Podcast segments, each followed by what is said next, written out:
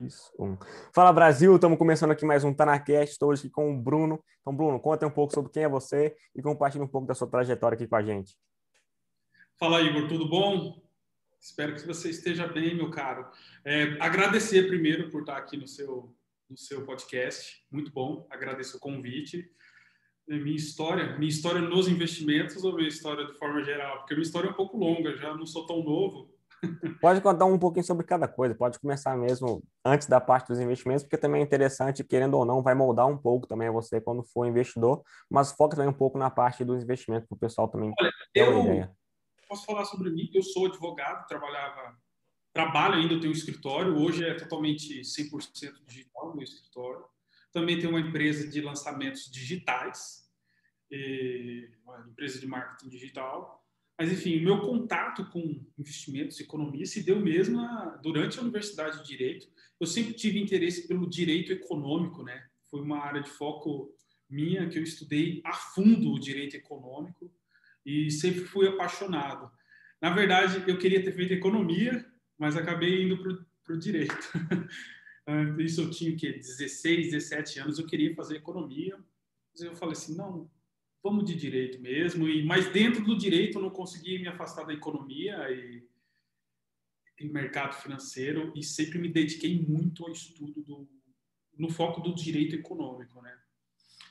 E sempre foi uma paixão. Para mim sempre foi uma paixão. Eu, eu, eu gosto muito do que eu faço porque hoje eu sou educador financeiro e tenho um treinamento e tudo mais e trabalho com essa questão de educação financeira. Inclusive, eu me lanço na minha empresa de lançamentos também, além dos outros, alguns outros, outros experts que eu lanço. E eu sou apaixonado pelo que eu faço. Se, se, se um dos caminhos para o sucesso é amar o que você faz, eu estou muito bem encaminhado. Para mim, tipo, esse daí é um detalhe muito importante, sabe? De você, de fato, fazer aquilo que você ama, porque cara pergunta, cara, mas você só fica lendo o dia inteiro, vendo planilha, vendo teleconferência, estudando, assim, sabe? Você não cansa, não, mas é o que você ama, né? Então pergunta pro jogador de futebol, cara, você não cansa, não? O cara faz o que ele ama, né? Então, mesma coisa com advogado, médico, pelo menos aquilo que deveria ser. Acho que da parte, a gente tá até começando aqui antes de gravar, e sem dúvida você parece um cara porque estuda pra caramba. E a, tava até vendo aqui agora sua estante de livros e não consigo ver tantos livros assim, porque eles estão aqui, mostram só o título, então a câmera ainda não pego tão bem, então não consigo ver cada título, mas já consegui ver aqui dois, três aqui que já gostei bastante. Então, eu tinha comentado antes aqui do trabalho quatro horas por semana que tá ali no fundo, muito bacana. Ali em cima eu acho que tá o antifrágil e aqui no cantinho eu não sei se está o essencialismo ou coisa assim, mas é queria que você comentasse um pouco desse poder que teve a leitura. Antifrágil aqui? Ah, antifrágil para mim é. É, isso aí a gente. É um pano para manga, porque aqui, ó, tem um Warren Buffett aqui, ó. Snowball, sabe? A bola de neve. É, o Tim Ferriss, cara, ele para mim é um mentor, mas assim, eu aprendo muito com ele. Estou relendo de novo. Eu, quase todo ano eu pego o trabalho quatro horas por semana e tenho insights novos. E muito bom, muito bom mesmo. O Tim Ferriss é sensacional. Eu sempre ouço o podcast dele, todas, quase toda semana tem um podcast do Tim Ferriss, né? E eu me espelho, eu, eu me espelho muito, assim, quanto à produção de conteúdo dele. É, eu leio todos os e-mails que ele manda, ele tem uma newsletter, é, eu esqueci o nome da newsletter, Five Bullets, alguma coisa. E, cara, o Tim Ferriss para mim é sensacional, sensacional. Queria também, ter conhecido Também não, não, acompanho muito, assim, tipo, freneticamente, mas frequentemente no Instagram, dou alguma olhada. Acho que nem é tão frequente assim mais, mas você entra no, no Ele no Instagram, ele é muito morto. Ele bem na contramão daquela história que tem que produzir conteúdo. Ele nem aparece, raramente faz stories e etc. Inclusive, você pega os posts dele, né? Então, quando tem, por exemplo, um convidado lá no podcast dele, que, que tem direto, né? Então, ele posta lá e ele posta também uma foto desse convidado. Então, a arte que a gente tem no podcast também é uma arte, assim, um pouco de um desenho, assim, é um pouco inspirada também na, naquela que eu vi do Tim Ferriss. Falei, cara, acho que ia ser bacana ter uma arte assim, próxima dessa que o Tim Ferriss fez. Acho que seria assim, muito bacana ter próximo. E eu não consegui encontrar exatamente, mas peguei ali uma parte um pouco parecida, né? Muito parecida, nem tão, né? Mas, assim, que tentou ali ficar um pouco próximo e acho que ficou bacana. Cara, eu falei contigo que eu queria fazer um podcast, mas assim, copiando na cara dura o, o Tim Ferriss, porque não tem problema nenhum. Co, é, co, roube como um artista, né? Aquela frase, roube como um artista. As ideias boas têm que ser realmente copiadas. E eu tenho essa vontade de fazer um podcast na, na pegada do Tim Ferriss, assim, sensacional. O que você já faz, né? Até porque, assim, a, a pessoa... Sim, sim. E a pessoa, assim, que tem um conhecimento, acho que a pessoa, de fato, que é rica, que tem riqueza, assim, que tem abundância na vida dela, a pior coisa que ela pode pensar é ela morrer com o conhecimento que ela tem. Então, uma pessoa que eu vejo, de fato, abundância e riqueza, acho que o que ela quer, de fato, é, cara, é compartilhar, é, é extravasar mesmo, é tipo, é transbordar tudo que ela tem, então não só de bem material, mas também de conhecimento, porque é o que acaba ficando aí, passando de geração para geração. Interessante isso que você falou, porque conhecimento, ele é, ele é monetizado, ele é um produto, ele é vendido hoje, tem um mercado por trás disso. O conhecimento, ele tem valor. O conhecimento tem muito valor. E morrer com esse conhecimento, de fato, é, é horrível, porque eu penso que uma pessoa realmente rica, ela transborda não só dinheiro, mas tudo que representa valor, porque não é só, só o dinheiro que tem valor na nossa sociedade. Conhecimento tem valor, tem várias coisas que têm valor. E esse transbordar, que é no meu ponto de vista, o que é ser rico de fato, é transbordar na vida das outras pessoas, se transborda conhecimento também na, na vida das outras pessoas. O que a gente está fazendo aqui é um ato de doação. A gente está transbordando o pouco que a gente sabe na vida das outras pessoas. E isso a gente está entregando valor. Então, o, o valor, o dinheiro, ele é só uma representação mas o valor vai muito além do que a gente entende, né? do que a sociedade entende. Elas focam muito no, no papel moeda e o dinheiro é só, só papel, é só uma representação de, de uma dívida. Né? O dinheiro nada mais é do que a emissão de uma dívida. Eu estou te dando esse dinheiro, você tem que me fazer um serviço, prestar um serviço, um produto. Nada mais é do que uma, uma representação de uma dívida. O governo, quando emite papel, ele está criando dívida. Quando ele emite seus títulos públicos, aquilo é dívida. Ele troca título público por dinheiro, está trocando dinheiro por dívida. Então, a base da economia é a representação de dívida por meio do papel moeda, né? Então, é muito importante isso, essa questão do transbordar conhecimento na vida das pessoas, cara. Muito bom. É, é isso, realmente é isso que eu penso. E outra coisa, eu até comentei alguns outros episódios, por exemplo, o dinheiro ele tem valor intrínseco, não. Porque se não você... tem nenhum valor intrínseco. Ele é, ele é um meio de troca, né? Exatamente. Então, assim, pô, você tem lá um milhão de dólares. Pronto, aqui na sua mão, você tem lá na cédula. Nem sei se consegue aguentar, mas deve conseguir carregar na mão, assim, um bolão assim. Aí vamos lá. Você... e deve ter. Você tem aí, é, um bilhão, não, um bilhão não, um milhão, tá? Um milhão só, um milhãozinho ali de dólares. Aí você tem, ele está numa ilha deserta, numa ilha deserta, perdão. O que que adianta? Nada. Se lá não tem nada para você trocar por esse dinheiro, ele não vale nada. Então, eu vejo muito assim também do conhecimento. Tem valor até certo ponto. Porque se você não conseguir pegar aquele conhecimento e colocar em prática para transformar alguma coisa, não vai, não vai ter muito valor, de fato, uma utilidade para aquilo. Até queria que você comentasse um pouco o quanto que você acha relevante assim é o conhecimento na formação acadêmica, então tirando outros pontos como networking, também a experiência que você tem de estar lá, de pô, encontrar outras pessoas que estão no mesmo ramo que você, tanto no seu nível, digo, de estar começando agora, né, na faculdade, eu digo, e também seus professores, mentores, de fato. Quanto que você acha assim, de relevante hoje isso no ensino superior? A academia, né? A academia. Primeiro, é, é muito interessante essa metáfora que você faz com o dinheiro numa ilha e o conhecimento preso. Porque tem uma frase que é knowledge is power, conhecimento é poder. Eu não vejo dessa forma conhecimento Inclusive, essa é uma frase, quem é antigo vai lembrar do Mortal Kombat mais antigo, quando você zerava o Mortal Kombat, aparecia essa frase, knowledge is power. Incrível, lembrei disso agora. Conhecimento não é poder. Conhecimento aplicado é poder. Diferente. Então, gostei muito dessa metáfora que você fez. Sensacional. Parabéns. Sobre a questão da academia, cara, eu sou um crítico ferrenho da academia tradicional. Eu, sou, eu saí da academia, fazia pesquisa, tem um artigo publicado. Eu sou especialista na área de direito digital e tudo mais. E fiz pesquisa, saí de dentro da academia, sei muito tempo na universidade e tudo mais, com eu era bem ativo com a docência lá, eu tinha pesquisas e tudo mais, mas sou um crítico ferrenho da academia, porque é, é uma instituição fadada ao fracasso, é uma instituição falida. Eu sempre repito isso. A academia é uma instituição falida. O que eu retiro da academia, é, o que eu peguei da academia que eu me aproveita foi o método científico, né? Ter essa metodologia científica de estudo, até hoje eu tenho eu sigo isso. Eu tomei como inerente na minha leitura. Eu sempre estou pegando uma metodologia científica e tudo mais. Quando estou lendo, eu estou fazendo pesquisa bibliográfica mesmo. Se você pegar qualquer livro meu, não sei se eu consigo achar um aqui, não sei se vai aparecer, mas eu realmente, referendo o livro, eu destruo o livro e faço muita anotação.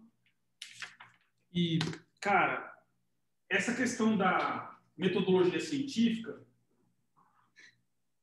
uma herança boa que eu tive da, da academia, mas eu sou um crítico ferrenho da academia, porque o monopólio da educação pela academia não tem mais, acabou. E, e como a academia vive ainda hoje, é totalmente uma estrutura falida e que nos próximos eu vou chutar assim ainda pessimista, mas nos próximos 50 anos, universidade como existe hoje, com certeza não vai existir com certeza não vai existir. O problema da universidade é que ela tem o monopólio da, da educação de forma estatal. É o Estado que outorga a academia para ter para emitir os títulos e tudo mais, mas quando se quebrar essa essa, essa, esse monopólio estatal decorrente do Estado, a academia vai falir. Vai falir. Eu sou um crítico ferrenho da forma como a academia é. Inclusive, eu sigo pela linha talebiana, porque Taleb ele é um crítico ferrenho da academia. E ele, ele saiu da academia, ou melhor, ele era trader né, de opções e foi para a academia, estudou muito, e ele, dentro da academia, criticando a academia. Mas, assim, com toda a metodologia científica que ele tem e tudo mais, afinal, ciência vai para além da, da academia, né? Isso é uma questão até de filosofia epistemológica. E, e Taleb, eu, eu, sigo muito na linha talebiana, Taleb é um crítico ferrenho da academia é uma instituição falida. Falida, totalmente falida. O conhecimento hoje que às vezes você compra na internet tem muito mais valor do que você encontra na academia. Confesso que durante cinco, seis anos na universidade, a maior parte do conhecimento que você aprende lá é, é lixo. É lixo. É só para cumprir tabela, cumprir cronograma de MEC e tudo mais. É um desperdício de tempo, energia que não faz sentido. Hoje não faz sentido. A, além das avaliações, como é feita a avaliação do conhecimento pela academia, que é totalmente como se a gente estivesse no século XVIII, XIX ainda. É uma maluquice sem tamanho. Assim, chega a ser uma insanidade, você vê assim, como que as coisas acontecem hoje. Como o mundo mudou no, no, último século e como a educação continua ainda falida e atrasada, é como se a gente estivesse ainda na, na, Revolução Industrial. E, e assim, é. É, essa parte você falou de 50 anos, por exemplo, cara, é muito difícil de afirmar porque, assim, com a internet, assim, as coisas ficam cada vez ali mais rápidas, só que, de fato, ainda é difícil você quebrar isso do velho, não velho, mas o tradicional, né? Que entre aspas seria o velho. Então você pega, por exemplo, os bancões e os bancos agora, no Bank, Banco Inter. Pô, pode ser que o novo venha, beleza, faz uma diferença, pode ser, mas até todo mundo conseguir perceber essa diferença, captar e o mercado também se adaptar, leva um certo tempo. E acho que o banco, assim, ele é uma parte do mercado. Então, quando a gente pega, por exemplo, educação, é uma coisa muito mais profunda, que vai muito além. Então, está enraizado ali e é, cara, assim, 50 anos você pensa assim, pô, é muito longe. Não, a internet vai ser mais rápido. Mas o, pro... ainda... mas o problema não é a internet de fato, tipo assim, dela demorar, mas da cultura das pessoas, porque cultura é uma coisa que a internet não, não vem assim, quebra de uma vez. Cultura é uma coisa de fato construída ali, tijolinho por tijolinho, na hora de desconstruir aquilo é muito difícil. Até um trabalho que a gente tem aqui no Brasil, de assim, pô, o cara ele pensa que o empresário ele tá roubando dinheiro que se alguém está rico é porque alguém está ficando pobre. Então, é uma coisa que até você chegar para o cara explicar de investimento, você percebe que você tem que voltar muito atrás para você explicar para ele passo a passo como que é o mercado, a geração de valor, as empresas, para você explicar todo o contexto do ecossistema de mercado, para depois ele entender, ah, não, agora faz sentido, porque gera emprego, gera valor, cliente, funcionário, sócio, também o Estado como um todo. Então, acho que falta um pouco compreender isso também do ecossistema mercado. E sobre Taleb, não tem nem o que falar, pô, antifrágil ali, agora você tirou aí também iludidos pelo acaso. Eu queria que você comentasse assim, pô, assim, o que que você conseguiu aprender, assim, fora é, do ambiente acadêmico, que você acha assim até mais relevante, que faltou bastante nessa parte acadêmica? De Taleb? Qualquer um. Olha, enfim, eu comecei a falar da minha história e a gente começou a falar de livro. Se deixar falar a gente, a gente falar de livro, eu já percebi que a gente vai longe aqui. Porque se, voltando um pouquinho na minha história, que eu falei que eu estudei muito economia e tudo mais, eu não fui para onde, até o ponto que eu virava educador financeiro. Na minha prática advocatícia, eu trabalhei muito com planejamento patrimonial, trabalho ainda, planejamento patrimonial. Advogo para empresa, então, por exemplo, DRS, é, fazia parte da minha prática advocatícia, analisar empresas, DRS e tudo mais. Então, é uma outra visão, né? A visão jurídica do, do mercado, de uma empresa. Então, economia e direito andam juntos ali. E, e, comecei a trabalhar, então, durante alguns anos com planejamento patrimonial de pessoa física e também advogava para a empresa. Então, pô, eu já gostava disso, eu estava ótimo, um prato cheio para mim, né? E comecei a ver a carência de educação financeira no Brasil. É gritante, assim.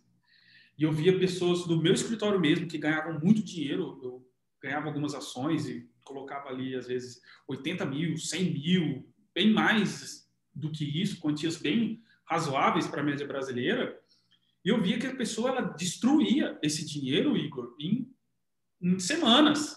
Um dinheiro que ela nunca teve, de repente, sabe, os ganhadores da loteria, eles destruíam isso.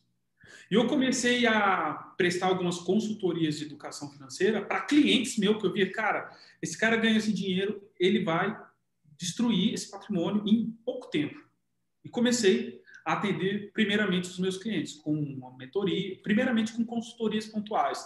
Depois comecei a fazer mentorias e tudo mais.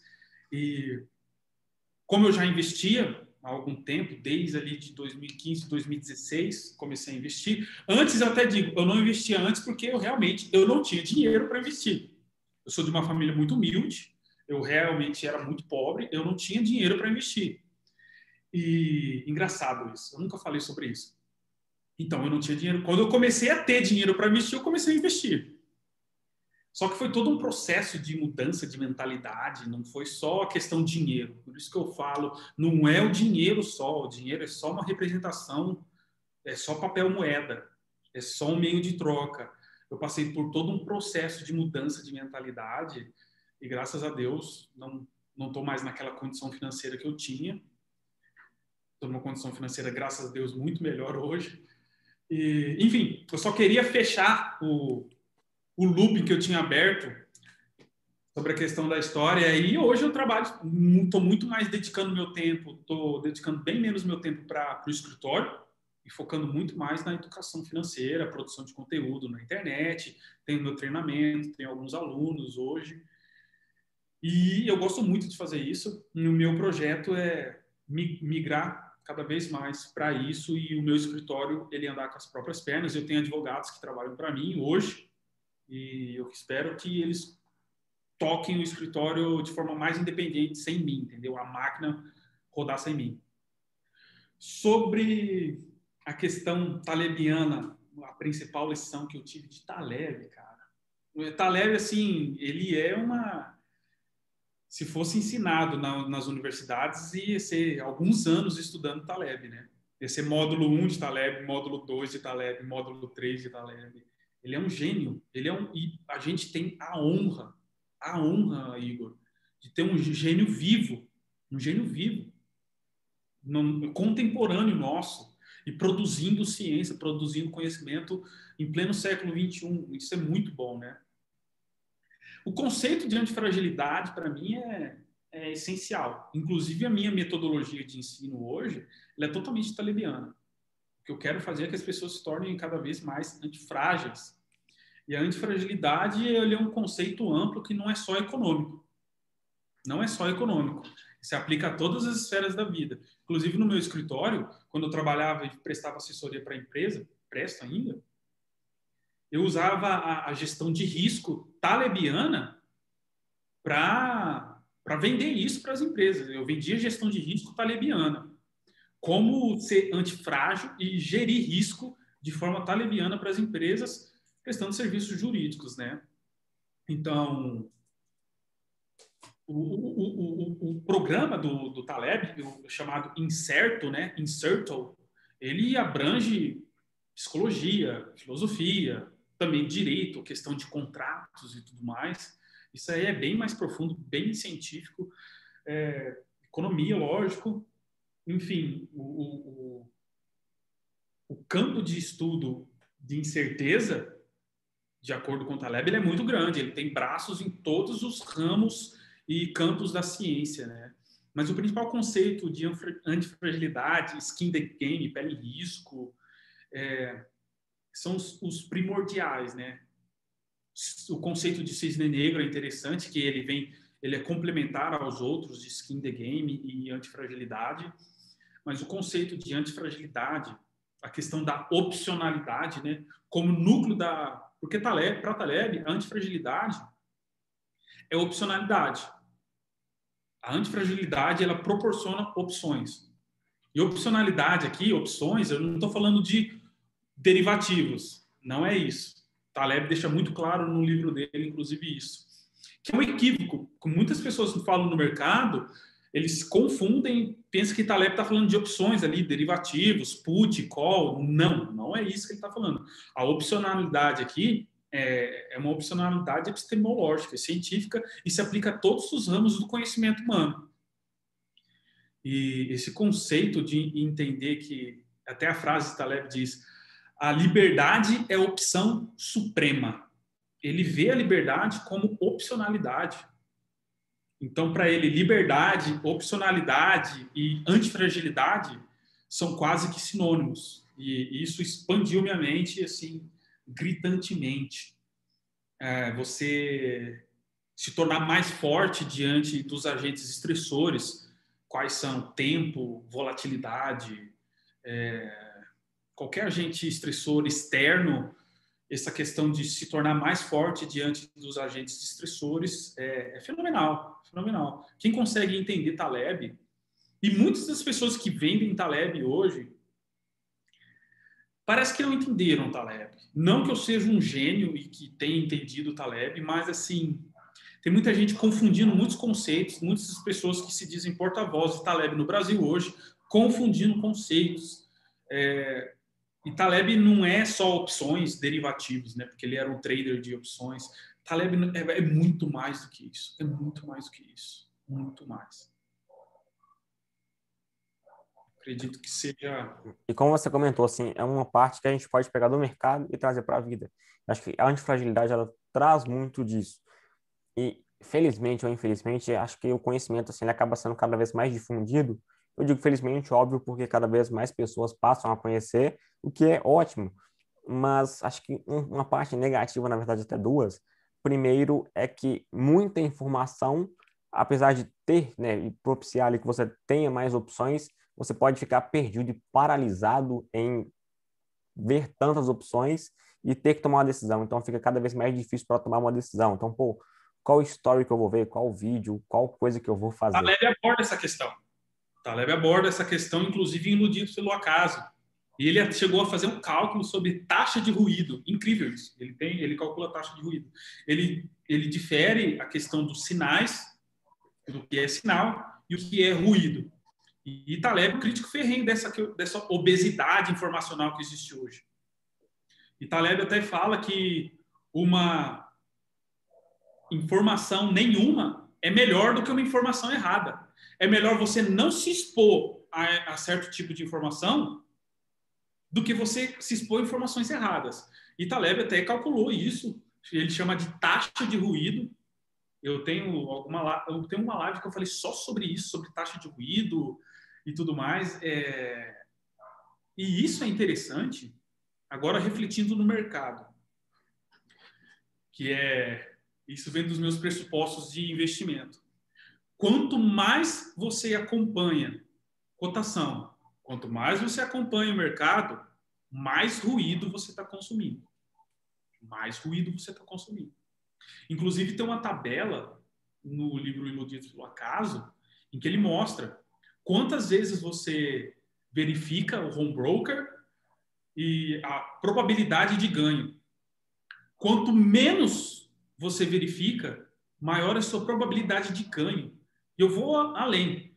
Quanto menos você se expõe a ruído, cotação e tudo mais, notícias de mercado. Taleb é um crítico de notícias de mercado. Ele fala que a informação é emburrecedora. A informação da mídia, a mídia é emburrecedora. A mídia, ele fala também no Disco Acaso, ela não vende, ela não. O, o meio de vida da mídia não é vender informação e vender conhecimento. É fazer notícia. É audiência. Não é, eles não têm nenhum compromisso com a verdade, eles não têm nenhum compromisso com o conhecimento, com uma informação apurada, acurada e correta. Não. E eles nem ganham dinheiro com isso. Então, faz parte do negócio deles. É o modelo de negócio da mídia isso. E você se atentar à notícia, é, à mídia de forma geral, cotação e tudo mais, você vai tomar decisões piores. Quanto mais você acompanha, pior vai ser o seu processo de tomada de decisão. Porque o final, o que é investir? É tomar decisão. O, o, o investir é um processo de tomada de decisão. Inclusive, eu sigo a economia comportamentalista nesse, nesse, sob essa perspectiva. Se investir em um processo de tomada de decisão, quanto menos ruído nesse processo, melhor. Muito melhor.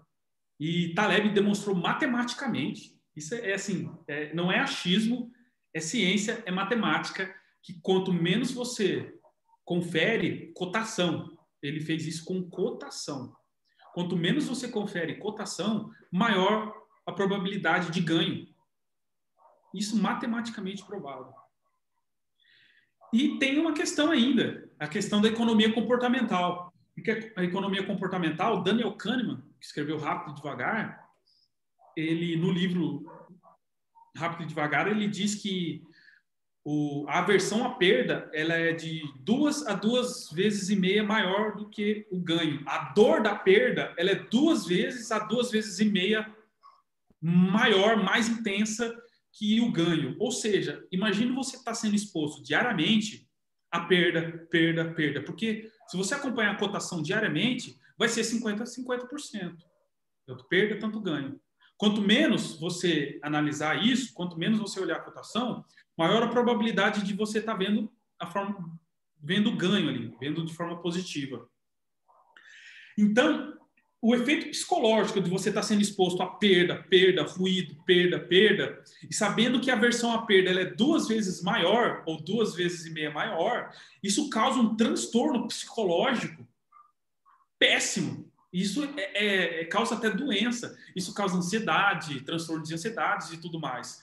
E, voltando à questão, se investir em um processo de tomada de decisão, então, quanto menor a taxa de ruído, melhor.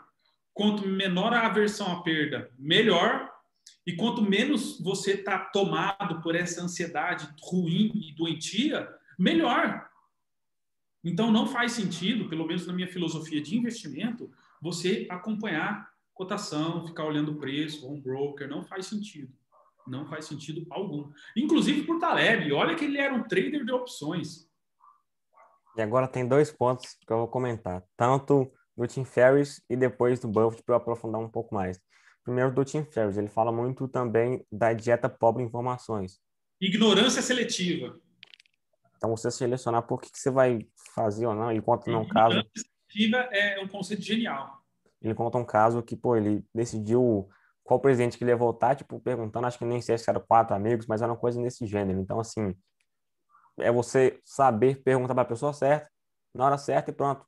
Saber aquela coisa que você precisa saber de forma direta e acabou. Só um detalhe.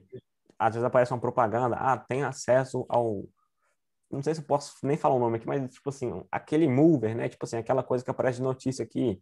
Ah, agora acabou de ser uma notícia lá na Índia, na China, no Brasil, essa coisa. Então, assim, para quem quer investir por longo prazo, qual relevância? Qual relevância? Qual relevância que tem você saber isso? Um cara que eu acompanho, assim, para mim, genial, é o Álvaro Chocai. Depois eu vou seguir um pouco do Buffett, mas vamos lá. O que, que o Álvaro tem, assim, de tão genial? Ele comenta um pouco da Tarpo, né? Que ele teve, pegou o Ken Hunter, depois o... Enfim, depois pegou a Tarpon, depois agora também tá com a Link School of Business, e agora depois eu comento também. Então, o que ele comenta na Tarpon? Que a Bloomberg batia na porta deles lá e oferecia direto, assim, teste grátis. Ah, toma com teste grátis. Só que a Bloomberg é o que? É uma plataforma de informação ali, um monte de informação, cotação e também gráfico, um monte de coisa assim em geral que o investidor é, precisa, né, entre aspas ali. E o que, que ele comentava? Cara, a gente nunca usou. Por quê? O que, que, qual que era o dia a dia da Tarpon?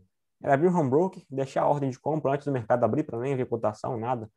E depois ia fazer o quê? Ia estudar, visitar a empresa, ler nota explicativa, balanço, conversar com gestores. E era isso. Então, assim, para mim é uma forma assim fenomenal de gerir e muito diferente do que a gente vê aí, não tem que acompanhar isso, aquilo, Twitter, sim, é tanto faz, assim, é só para rir também.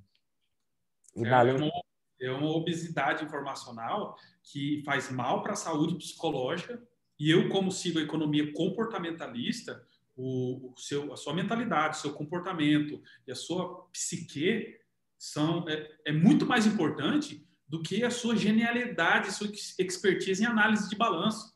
Muito. Porque o que dita o sucesso do investidor é o comportamento. Por isso que eu, o meu, meu background é economia comportamentalista. E é o comportamento que dita a, a, o sucesso do investidor no longo prazo. Porque se não for longo prazo, né, nem é, não dá nem para considerar investimento.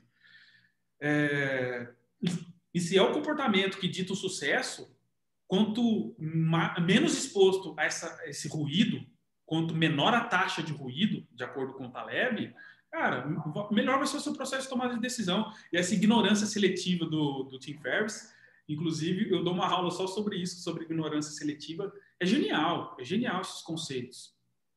Genial mesmo. E essa questão da, que você falou, a pessoa vê na Índia, analisa, cara, é, tem um outro conceito talebiano que é chamado de epifenomenalismo. O que é isso? É uma ilusão de causa e efeito.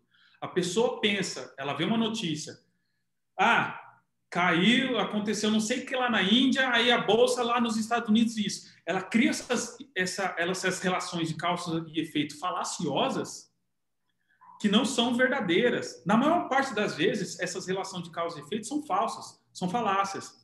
E Taleb, inclusive, estudou isso e chama de epifenomenalismo, essa ilusão de causa e efeito. Fenomenal isso, né? Por exemplo, Taleb fala, não, pode, pode seguir. pelo acaso, ele fala assim que ele também não está imune a isso. Eu, Igor, se for exposto a cotação todo dia, todo dia, todo dia, é, é algo que assim a pessoa pode ter a maior inteligência emocional, mas todos somos humanos. Até Taleb diz que ele não está imune a isso. E como que ele lida com isso? Não acessando nenhuma informação.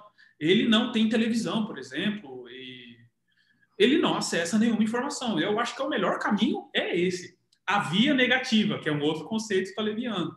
A via negativa, o menos é mais e na maioria das vezes mais eficaz. Muito mais eficaz. E, e por exemplo, assim, é, eu antes, né? Tipo, não, não antes também, mas focado em bolsa já há alguns meses, tipo assim, direto, dia a dia, só em bolsa, só em bolsa. Aí meu pai me pergunta assim, e aí, você acompanha a bolsa hoje? Eu falei, acompanhei, pai, você viu como é que fechou, abriu? Eu falei, não, não faço ideia, porque meu acompanhar a bolsa é ver empresa. Então, é ver gestão, é ver como que tá a parte financeira, como que tá o histórico, como que, não, como que tá, né, mas como que foi, assim, o histórico, como que tá a situação da companhia. Então, meu dia a dia de bolsa é esse. Então, o meu acompanhar a bolsa vem nesse sentido de estar tá estudando a empresa. Não de ver, ah, o Ibovespa subiu, o Ibovespa caiu, a Vale, a Petro, a Gerdau, para mim, assim, tanto faz e não tem diferença. Né? Então, assim, ah, a bolsa subiu, a bolsa caiu. Tanto faz, né? Então, assim, outra coisa, você comentou, ah, se não é para longo prazo, nem é investimento. de fato. Então, se o cara vem perguntar qual é o melhor investimento para um ano, melhor investimento para cinco anos, assim, investimento para um ano, para cinco anos, não existe. É eu chegar aqui e falar, é, Bruno, me passa aí uma receita emagrecedora para ganhar peso. Então não faz sentido, é uma coisa que não, não existe, porque se é investimento é para longo prazo, então não tem como você pegar um investimento aí para um ano, para dois anos, até cinco anos ali. Sobre essa questão abertura, fechar, esse voltando sempre para Taleb, porque Taleb a gente tira muitas lições, né? Ele fala que num pequeno incremento de tempo, o que, que a gente observa? A gente só vê variabilidade de carteira, variabilidade e não retorno, não vamos ver retorno. Ou seja, a gente está vendo variância a gente está vendo algo totalmente sem sentido, uma informação sem sentido, que totalmente irrelevante. Você falou sobre a questão de bolsa, né? É... Bolsa? É... O que vamos agora pegando Warren Buffett, o que ele falou que Warren Buffett falou assim, a bolsa não existe. Bolsa não existe.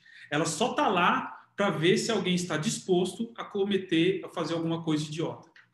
Frase de Warren Buffett, um dos maiores investidores da história do capitalismo moderno. Ele disse que a bolsa não existe. Ela só está lá como referência para ver se, tá, se alguém está disposto a fazer alguma coisa idiota. E normalmente as pessoas estão dispostas, é isso que acontece, é isso que dá liquidez ao mercado. e bolsa, não existe bolsa. O que existe são empresas. A bolsa é só um mecanismo para você poder comprar empresa. Que bom que ela existe. Eu estou sendo um crítico aqui do capitalismo, da bolsa em si. Que bom que ela é um mecanismo de democratização, inclusive, do, desses ativos, democratização do acesso a, a essa participação societária, empresarial. Mas bolsa é isso, é empresa. E quando você quer investir numa empresa, você não olha a abertura, fechamento do dia, porque no pequeno incremento você está vendo ruído só. Ruído. E ruído não é informação. Ruído é ruído. Ruído é ruído. E quando você está analisando uma empresa, qual é o principal critério de uma empresa? Lucratividade. Dinheiro no bolso da empresa, dinheiro no caixa dessa empresa. Então, ah, só que aí já é uma outra longa história sobre que critério de ações. É... Inclusive, esse, essa questão da bolsa não existir, eu tiro do, do Peter Lynch. Peter Lynch. Eu não sei se você conhece ele. É, eu não sei se tem aqui o conheço, livro. Conheço. O livro, é um livrozinho verde. Aqui, ó, o jeito Peter Lynch de vestir. Mas é que você fala do outro, One Up on Wall Street. Esse senhorzinho bem... E ele fala aqui sobre a principal lição, a principal lição do livro. Ele fala assim, ó, se eu pudesse ter ensinado uma coisa, se você pudesse ter tirado alguma coisa desse livro, é que o mercado de ações ele é irrelevante. Irrelevante.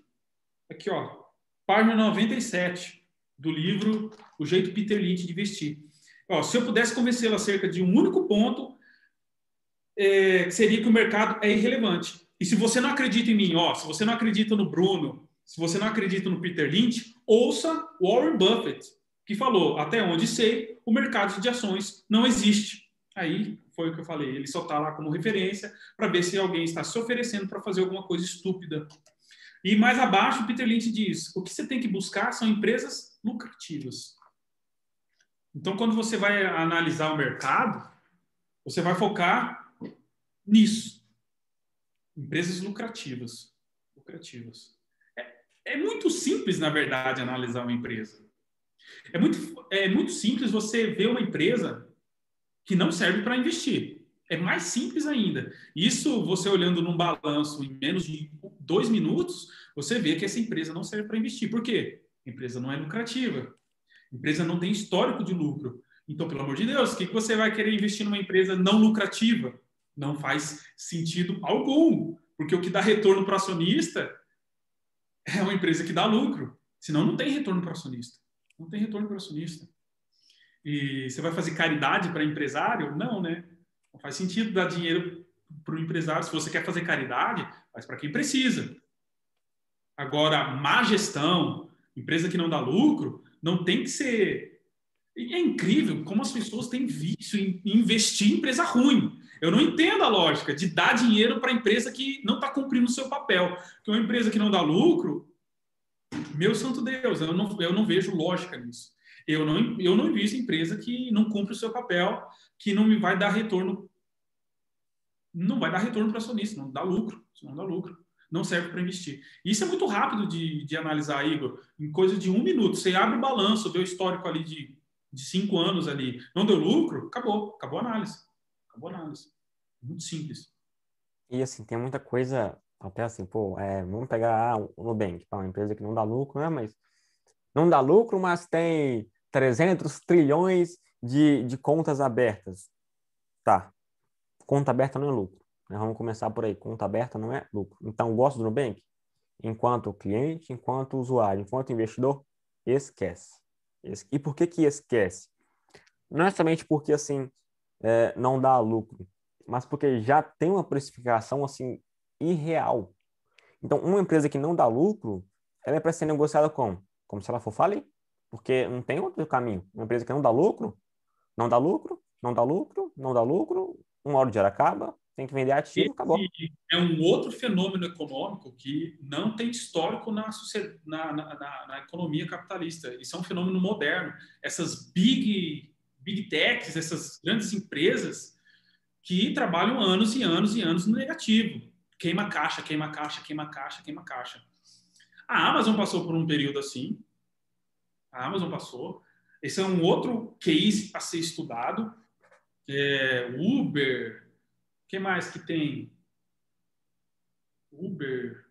Tem, são várias. Várias dessas modernas. Tipo, o cara coloca lá um, um CAC gigante. Netflix, né, também. É, são empresas que queimam muito caixa, que não tem lucro. Assim, eu agora, eu, como educador, eu foco no, na pessoa física. O pequeno investidor. O pequeno investidor ele tem que investir da forma mais simples possível, porque o menos é mais. Se começou a ficar complicado, não serve. Agora, é, eu vou uma frase que me veio aqui na cabeça, mas eu vou retomar ela depois. Para grandes investidores, talvez seja interessante, para grandes fundos investir numa Uber da vida, mas para pessoa física não faz sentido. Não faz sentido investir numa empresa que não dá lucro, porque o critério primordial de uma análise de empresa existem outros: gestão, né? É, governança, boa governança, né? lucro, é, enfim, existem alguns critérios mais fundamentalistas essenciais, não só lucro, mas lucro é o principal. Então, para a pessoa física, o pequeno investidor que investe ali mil reais por mês, quinhentos reais por mês, cinco mil por mês, que é perto dessas empresas não é nada, né? A pessoa física tem que tem que fazer o arroz com feijão, empresa lucrativa, com boa governança, histórico de lucratividade e só. Não tem muito que inventar moda, né? Não tem muito que inventar moda. Porque senão a análise começa a ficar complicada. E se ficou complicada, a gente aprende com o sócio do Warren Buffett. O. Charlie Munger, Charlie Munger disse o quê? Existem três tipos de empresa: sim, não e muito complicada. Muito complicada? Também não. É esse o critério do Charlie Munger, sócio do Warren Buffett. Gente, é incrível como as pessoas se recusam a ouvir aos maiores investidores do mundo. Existem três tipos de empresa. Sim, a empresa não, e é muito complicada. Muito complicada também não. Se o Charlie Munger ele tem a humildade de falar, eu não entendi esse modelo de negócio. Por que, que a pessoa física que já tem o seu trabalho, vai ficar perdendo tempo com um modelo de negócio complicado, complexo. Não faz sentido. Se a análise está complicada, não. É simples. É sim, não. E muito complicado que é também não. Se é muito complicado, o menos é mais. O menos é mais. Quanto mais simples a análise, melhor é a análise. Porque fica mais clara o processo de tomada de decisão. Porque não é a análise que vai te enriquecer. Não é análise que vai te enriquecer. Você escolher a super empresa. Não, porque você também vai investir de forma diversificada. Por mais que você acerte a Magalu, você não vai dar all-in na Magalu. Se você deu all-in na Magalu, você jogou na roleta. E investir não é jogar na roleta, não é um jogo de azar, né? É, é, é, a gente está falando de investimento, investimento é dinheiro, é o dinheiro de uma família, patrimônio é família. Então a gente não brinca com isso. E a gente, no papel de educador financeiro, a gente tem que estar ciente disso, que tem pessoas que estão colocando as, a, as economias da sua família ali. Então a gente não brinca com isso. Investimento é coisa séria. Investimento é patrimônio, patrimônio é família.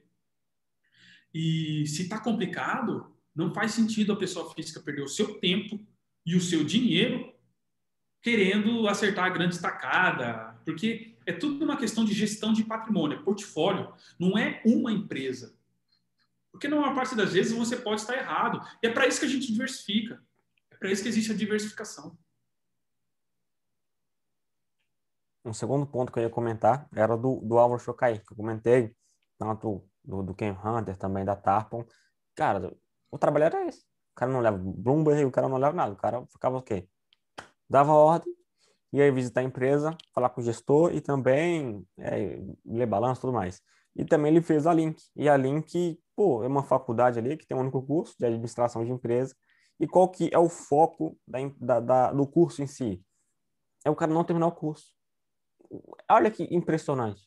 O foco do curso é o cara não terminar o curso, porque é prática. Então, é pra, então o curso é para quê? Para o cara entrar lá e montar a empresa dele. Ou seja, o cara entrou com seis meses, montou a empresa, tá vendendo para caramba, tá vendendo bem? O Álvaro fala, para que que eu quero um cara que abriu uma empresa, tá vendendo muito, dentro de uma sala de aula ouvindo um velho aí falando? Óbvio, não, não é velho porque, óbvio, fala assim, velho não de idade, mas enfim, deixa eu tentar explicar aqui. É porque velho, assim, entra no conceito. Não, eu entendi, eu entendi o que você quis dizer. Então, mas eu, é porque, por, pelo podcast em si, pode ser que a pessoa ouça, entendeu? E às vezes a pessoa vai não compreender. Então, assim, o velho ele seria na, na perspectiva de uma escola tradicional mesmo, não de idade, mas de fato de mentalidade, da pessoa entrar, o cara querer ensinar a mesma coisa que ele aprendeu 20 anos atrás para achar que funciona. Não é assim. Então, qual que é o ponto?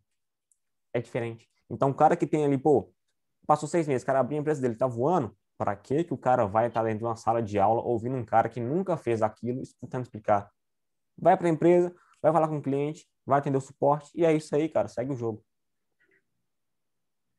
Isso é um dilema da, das, das faculdades de economia no Brasil. Muitos não têm skin in the game, não têm a pele em risco, estão ensinando lá economia sem skin in the game, né? Isso acontece muito no, nas faculdades.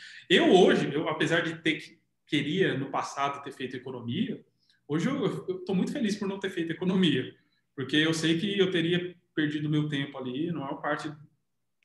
No final das contas, eu teria aprendido marxismo na Universidade de Economia. Totalmente. Ai, ai. Ó, Taleb é um crítico ferrenho da, dos economistas. Taleb é um crítico ferrenho. Ó, frase do Taleb. Não me julguem, pessoal. Quem está assistindo aí, não me julguem. Frase de Taleb a economia, de maneira geral, ele não está tornando absoluta regra, mas ele fala, de maneira geral, economia é uma profissão de charlatãs. Taleb diz isso. Taleb é uma pessoa polêmica, às vezes ele fala, ele exagera um pouco no tom, e ele, ele critica muito a econometria, né? A econometria, pelo menos para mim, a econometria é, é a nova astrologia. E até como você comentou, assim, do, da análise. A análise não, não faz dinheiro. Mesma coisa do conhecimento. Ah, não é porque o fluxo de caixa dessa empresa vai dobrar, vai triplicar. Se um analista fosse um cara que entendesse de negócio, o cara não estava analisando, o cara estava investindo. Então, o cara era gestor. Então, para mim, é isso. Acabou. Então, assim, ah, é, mas você vai pagar o cara para comprar análise ou research? Pode ser, pode ser, uma vez ou outra ali, mas não conta com isso. Então, assim, às vezes, assim, é para você ver alguma oportunidade ali que você não está vendo, você entender um pouco melhor, você ter uma outra visão. Mas, assim, se for para você basear naquilo, não. Porque o cara é analista.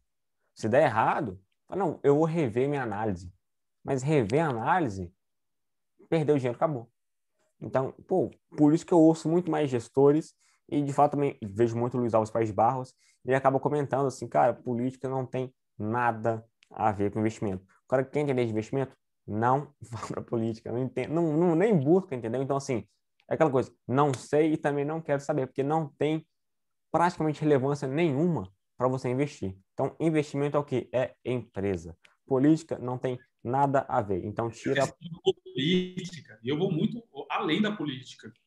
Tem uma frase também do Warren Buffett, eu sempre cito os grandes, né? Warren Buffett tem uma frase, salvo engano, de 1994. Ele falou o seguinte: se o presidente do Banco Central, do Banco Central dos Estados Unidos, Federal Reserve, se o presidente do Federal Reserve, o Green, na época, em 94, não vou lembrar o nome, se o presidente do Federal Reserve me confidencializasse qual seria a taxa básica de juros dos próximos dois anos, isso nada mudaria para mim.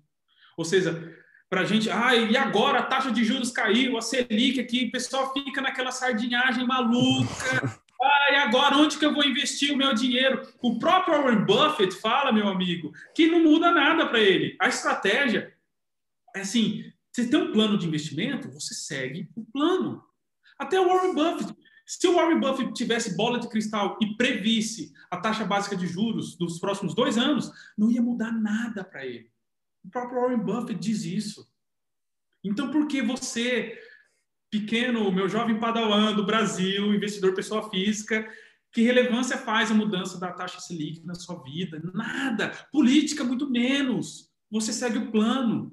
Cotação no longo prazo segue lucro. Se você a questão da análise, só para quebrar esse ponto e não ter essa objeção. Fala assim: "Ah, então eu não vou analisar, vou comprar qualquer coisa" aí já é pecar do outro lado. Um peca pelo excesso de análise, outro peca pela falta de análise. Não é isso que eu estou querendo dizer. Não é isso.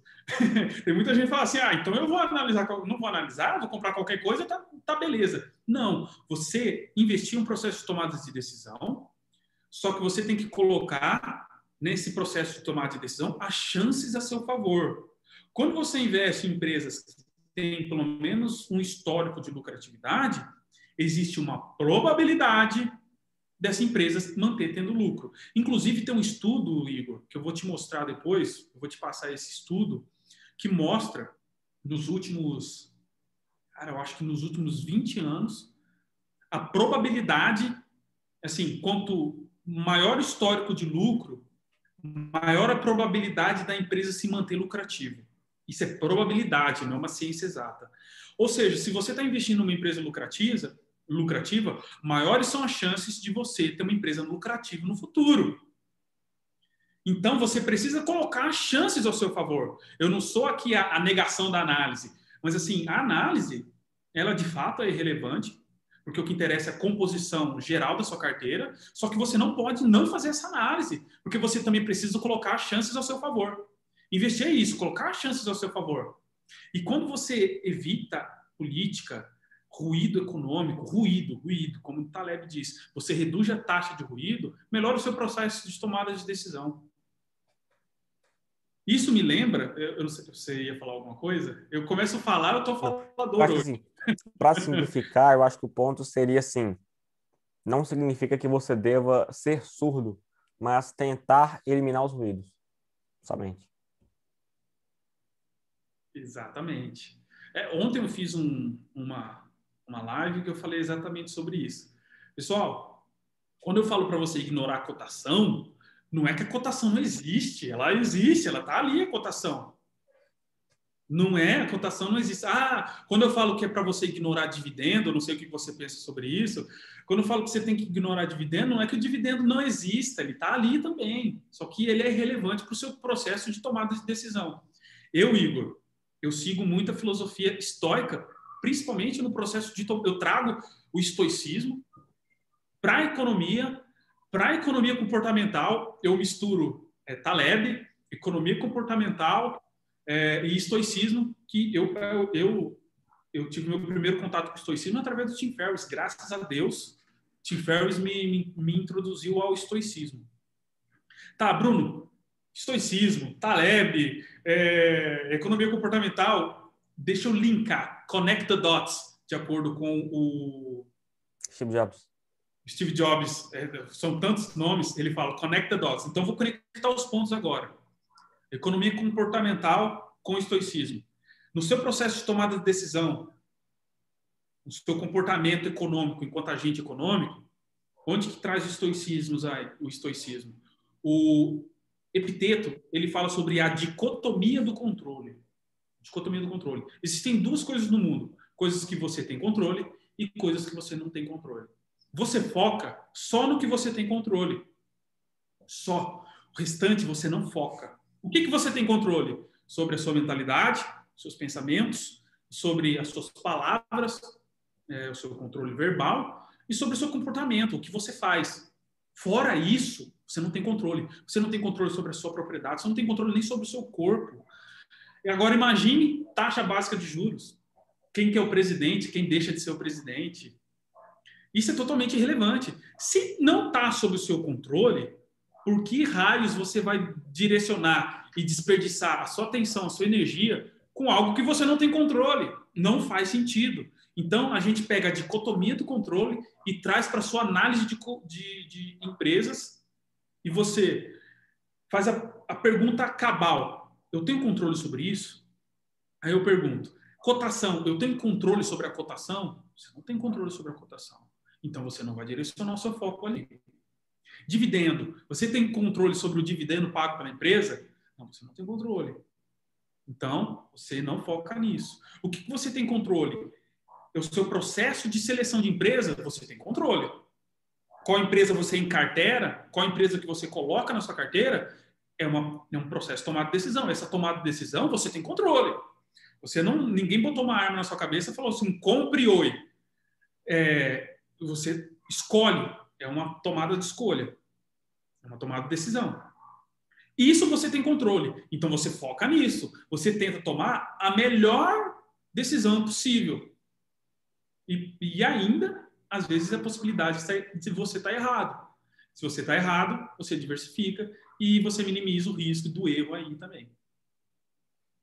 Um então, ponto... essa linkagem entre a dicotomia do controle da filosofia estoica com a economia comportamental, focar naquilo que a gente tem controle, só. Antes eu tinha comentado nesse sentido também, de assim, pô, é, muita coisa, às vezes, o conhecimento ele fica muito difundido, mas o ponto é que vira um telefone sem fio. Então, além daquilo que a gente falou de ah, caso assim, a obesidade mental, fica um pouco também de distorcer. Então, a antifragilidade, o que o, o, que o Taleb quis dizer era isso, o que a primeira pessoa entendeu era isso, depois passou, passou, passou. Então, chega aqui no final, que antifragilidade virou um termo assim muito besta, muito genérico. Não estou dizendo que é, tá? Mas eu quero dizer que assim, começa a entrar para ser tratado dessa forma. Porque, então, mesma coisa do mindset. Uma palavra que eu odeio, uma palavra que uma pessoa chega em mim, ah, já tem que ter um mindset. Cara, eu fico, eu fico quase puto, sabe? De falar, mano, esse cara tá de brincadeira. Eu evito e... falar, às vezes eu falo, mas eu evito. Eu, eu não gosto de falar, porque assim, é, não quer dizer que é ruim, sabe? Assim, que todo a, que toda palavra, que todo mundo que usa é ruim. Mas é porque a gente cai na regra também do, do da lei de Pareto, né? Que eu conheci pelo Tim Ferriss que seria assim, é do 80-20. Então vamos pegar, tipo, 80% das pessoas que falam em um investidor inteligente, que falam em Taleb, que falam em Tim Ferriss, não entendem de fato. Então, 80% das pessoas que citam Buffett, que vai lá e postam uma foto muito linda, uma legenda incrível, um story maravilhoso no Instagram falando do Buffett. Quantas cartas esse cara já leu? Esse cara conhece a Berkshire Hathaway? Esse cara já ouviu falar do Charlie Munger? Já viu alguma coisa da bola de, do, da bola de neve? Então, o que o cara já conheceu de fato? E agora eu vou falar de fato do Warren Buffett. Então, ele também uma vez comentou nesse sentido que você falou do Charlie Munger, de assim, é, cara, se eu não entendo, eu tô fora.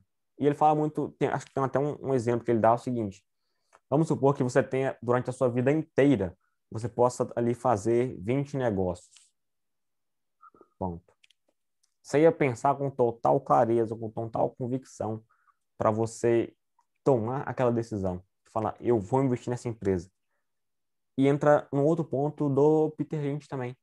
Ele fala, cara, para a pessoa comprar um guarda-roupa, um carro, um ventilador, ar-condicionado, qualquer coisa, uma casa, a pessoa pesquisa, estuda muito, compara com alguém que é similar, pede opinião, vai visitar, vai conhecer. Então, nisso, a pessoa toma ali muito cuidado, mas na hora de investir, ouve uma dica, vê um comentário, pensa alguma coisa, não, é porque o varejo depois que abrir vai bombar. Tá, mas todo mundo sabe disso, todo mundo está comprando, o preço já subiu, então o que você tem para surfar dessa alta é só se vier algum besta atrasado depois para comprar de você e fazer a alta ainda mais. Então chega um ponto que perdeu o fundamento. Não, não quer dizer assim que perdeu o fundamento em si, tá? Mas quer dizer que tinha um fundamento não. e que o preço que você pagava fazia sentido. Então, o preço que você pagava estava abaixo do fundamento. Agora já não tem mais tanto fundamento para o preço. Então, você está pagando muito preço por um fundamento que foi diluído, assim, podemos dizer, pelo preço.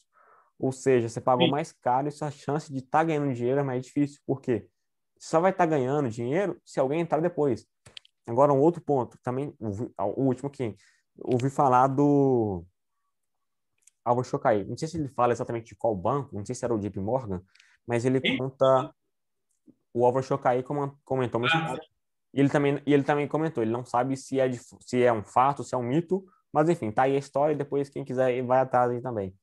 Mas o ensinamento é bem bacana, é o seguinte, não sei se era o presidente, alguma coisa, então, vamos pegar o dono do JP Morgan, não sei, foi lá pro engraxar o sapato, o engraxate chegou nele, qual ação que é boa para comprar? Ele, ação, como assim?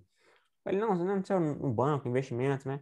Falou, não, é, vamos ver, mas você está investindo? Falou, ah, eu comecei agora, vim falar aí que é bom, que dá dinheiro. Aí na hora que esse cara voltou pro escritório, ele falou, pode vender todas as ações. Por quê? Porque se chegou num ponto que até uma pessoa que nunca ouviu falar, uma pessoa que não tinha dinheiro para nada, uma pessoa que agora está interessada do nada em entrar para ganhar dinheiro, é porque todo mundo que tinha para comprar já comprou. Então já entrou institucional, entrou o player grande, entrou o tubarãozinho. Agora está entrando quem? Está entrando o último da fila, está entrando. Então quem é que vai fazer a alto depois para esse? Né? Eu concordo. Sobre isso que você falou é interessante, cara, muito interessante. Sobre a pessoa ver uma, sei lá, uma notícia qualquer coisa. Ah, eu vou entrar agora porque querer. A pessoa quer surfar notícia, né? Na live foi de ontem é que eu fiz, é, eu peguei um artigo em inglês do Ben Carson, que eu, é, do site Common Sense, Common Sense Wealth, que, eu, que é uma das referências para mim lá nos Estados Unidos. É pouco conhecido no Brasil, ninguém conhece ele. E ele tirou algumas lições do, dos investimentos do, da crise de 2020, do ano passado. E uma foi: o mercado está muito rápido, muito rápido. Comparado com outras crises na história do capitalismo, o que ocorreu no, no ano passado é incrível. É, a bolsa caiu 30% em um mês. Isso nunca ocorreu na história do capitalismo. E recuperou mais rápido ainda. Assim, é, o mercado está muito rápido. Se antes era impossível, era muito difícil prever qualquer coisa no mercado, agora é impossível. A informação, em segundos, ela rodou o mundo. Segundos a informação rodou o mundo. Então agora chegou a informação lá do seu analista da corretora falando, ó, oh, parece que essa, essa empresa vai bombar. Já foi, meu amigo. Já foi, já foi faz tempo. Então o mercado está muito mais rápido. É muito difícil você querer surfar qualquer coisa hoje em dia. É muito difícil, não. É impossível. Com a, a velocidade da informação hoje é impossível. Por isso que, mais uma vez, a gente tem que focar no que é importante e no que a gente tem controle. Segue o plano, foca só no que você tem controle, não vai querer surfar porque você vai levar o caldo, é óbvio que o caldo vai vir. E, e, o ponto é justamente esse que você comentou assim, cara, podemos dizer que assim, o sardinha, ele é tipo o corno, ele é sempre o último a estar tá sabendo. Então, o, institu o institucional foi lá, entrou comprado, quando estava na mínima, todo mundo vendendo, beleza. Aí depois começa a subir, cria um otimismo, um hype gigante. Aí entra a sardinhada toda. Não vão comprar, empresa é boa, empresa é boa, empresa é boa. Se, essa, se o Sardinha está entrando, está comprando, alguém está vendendo. Então, quem é que está vendendo? Né? Sim, alguém na outra ponta. Então, e assim, quem é que vai comprar depois na mão desse Sardinha? Então, quando chega esse ponto desse último da fila, aí de fato é perigoso. Que eu acredito que ainda deve demorar alguns anos. A gente entra um pouco na parte de análise, de fato, de investimento. E, cara, uma coisa que eu não via antes era o ciclo de mercado cara, de alguns meses para cá, não lembro exatamente quando, mas acho que foi em novembro, por aí, de 2020, cara, eu comecei a entender um pouco melhor de ciclo de mercado, e assim, na hora que eu bati o olho no gráfico, eu falei, cara, não é possível, tipo assim, a gente está numa era de ouro aqui, e que o Ibov, assim, a Bolsa Brasileira teria tudo ali para surfar nos próximos anos. Então, você pega o gráfico, por exemplo, em dólar, que mostra um ciclo de mercado, e era muito interessante. Agora, eu queria que você comentasse, você falou um pouco comigo no WhatsApp, assim, cara, é, tem uma parte um pouco diferente de analisação. Eu queria que você trazesse um pouco mais para o pessoal compreender de fato sua metodologia, assim, não é nenhuma fórmula mágica, assim, ai meu Deus, faz isso, isso, isso, você vai estar milionário. Eu acredito, eu acredito que é da nossa divergência de, de filosofia de investimento normal, todo mundo tem essa filosofia. Eu sigo uma outra filosofia de investimento. É, é engraçado porque gente, essa questão do, do sardinho no Brasil. tem uma frase que é do Basser, que é da filosofia agora de investimento, vou conectar, que ele fala o mercado só começa a subir depois que o último sardinha joga a toalha. o mercado só vai subir quando a última sardinha vender. Ah, quando o sardinha vendeu, fala assim, ah, agora não só aí agora que vai subir, pode ter certeza. Enfim, filosofia de investimento. Apesar de eu ter Warren Buffett como referência, Warren Buffett ele tem a escola de valuation. Eu acredito que você também faz valuation e tudo mais. Eu acho que esse é o principal ponto de, de diferença entre a nossa filosofia de investimento. Que eu, para pessoa física, pessoa física, eu acredito que o valuation é desnecessário. Mas, assim, para pessoa física. O valuation ele tem utilidade para precificação de empresas, isso é muito bom. Quando uma empresa vai ser vendida, é, é indispensável ter valuation. Mas para pessoa um detalhe, física... Só um detalhe que faz total sentido. O ponto, eu também defendo isso. Cara, assim, valuation, velho investe, isso da empresa não é para todo mundo. Você, pô, não você, é não, você não quer estudar a empresa, quer entender, fazer valuation, cara, tranquilo. Vai no multimercado, vai no ETF. É pô, não precisa. Faz o simples. Não é que não precisa. Você pode investir em ações, inclusive em ações, selecionar empresas sem valuation. Porque eu sigo o dollar cost average. Que você vai comprar no preço que tiver no mercado. No preço que tiver no mercado. É nesse ponto que eu difiro um pouco ali do Warren Buffett, que ele segue a escola de valuation, né? E eu sigo o dollar cost average, que significa o quê? Compras recorrentes mensais e independentemente do preço, que é muito na, na linha basteriana do Baster, é, você deve conhecer, né, o Baster, de não é que preço não importa. Eu acho essa discussão preço importa, preço não importa, é uma discussão totalmente burra. Não faz sentido discutir isso. É lógico que se você puder comprar uma picanha a 20 reais, é ótimo isso. Quem fala isso é inclusive o Mili, do, que é do site da Baster, o Mili fala. Se você vai comprar uma picanha a 20 reais, ótimo. Mas se for 60 reais, você vai parar de fazer churrasco? Você não vai, você vai continuar. Então tá, o dollar cost average é você comprar mensalmente, independentemente do preço. Porque eu não acredito que exista preço justo. O valuation busca o preço justo. Eu não acredito que exista preço justo, porque o mercado não é sobre justiça. O mercado é sobre oferta e demanda. Então, e hoje é muito mais difícil você conseguir achar uma diferença entre o preço dado do valuation e o preço que está na, na boleta. É muito difícil. Você tem que ser muito bom em valuation para conseguir encontrar isso. Eu diria. Cara, se você é muito bom, você diria... tinha que estar. Eu diria. Não, pode seguir, mas eu diria assim, nem bom em valuation, mas pode seguir depois eu comento. Não, pode falar, pode falar. Eu diria assim, nem bom em valuation, tá? Mas porque, pô, você pode fazer o valuation, vamos pegar aí a é, mil empresas. Você vai fazer o valuation de mil empresas. Cara, você pode, você pode ter certeza. É, 800 vão estar ali muito próximo do preço justo e não vai ter nenhum ponto de entrada. Pode ter certeza disso. Por quê? É, na, é natural um pouco desse, dessa do mercado eficiente. Então, assim, é um pouco natural que pô, o mercado ele vai estar um pouco ali alinhado. Óbvio, em geral, ele vai estar um pouco distorcido pelo curto prazo. Então, pode ser tanto para cima quanto para baixo. Mas o que eu estou falando, é, vai ter desconto? Claro que vai, naturalmente tem. Mas o ponto é, vai estar relevante, significativo para você entrar ali apostando? É improvável. E outro ponto é liquidez. É, pô, você pode encontrar desconto? Pode ter, mas você tem liquidez. Tá? Então não adianta, ah, você quer comprar ali acho que para o investidor menor é menos relevante. O cara não vai comprar ali 100 mil, 1 milhão de reais, tá? Mas chega um ponto que, querendo ou não, a liquidez vai ser importante, porque pode ter desconto. Mas se não tem ninguém querendo te vender, é, o que, que adianta? Nada, né? É, quem tem grandes movimentos, milhões aí, que não é o caso do pessoa física, não é o que eu ensino, o preço faz diferença sim, faz muita diferença. Só que para quem vê o preço justo, o, o, o, Charlie Munger ele tem uma frase que é a mesma frase compartilhada por pelo Warren Buffett, que é um grande negócio a um preço justo é melhor do que um negócio justo a um ótimo preço.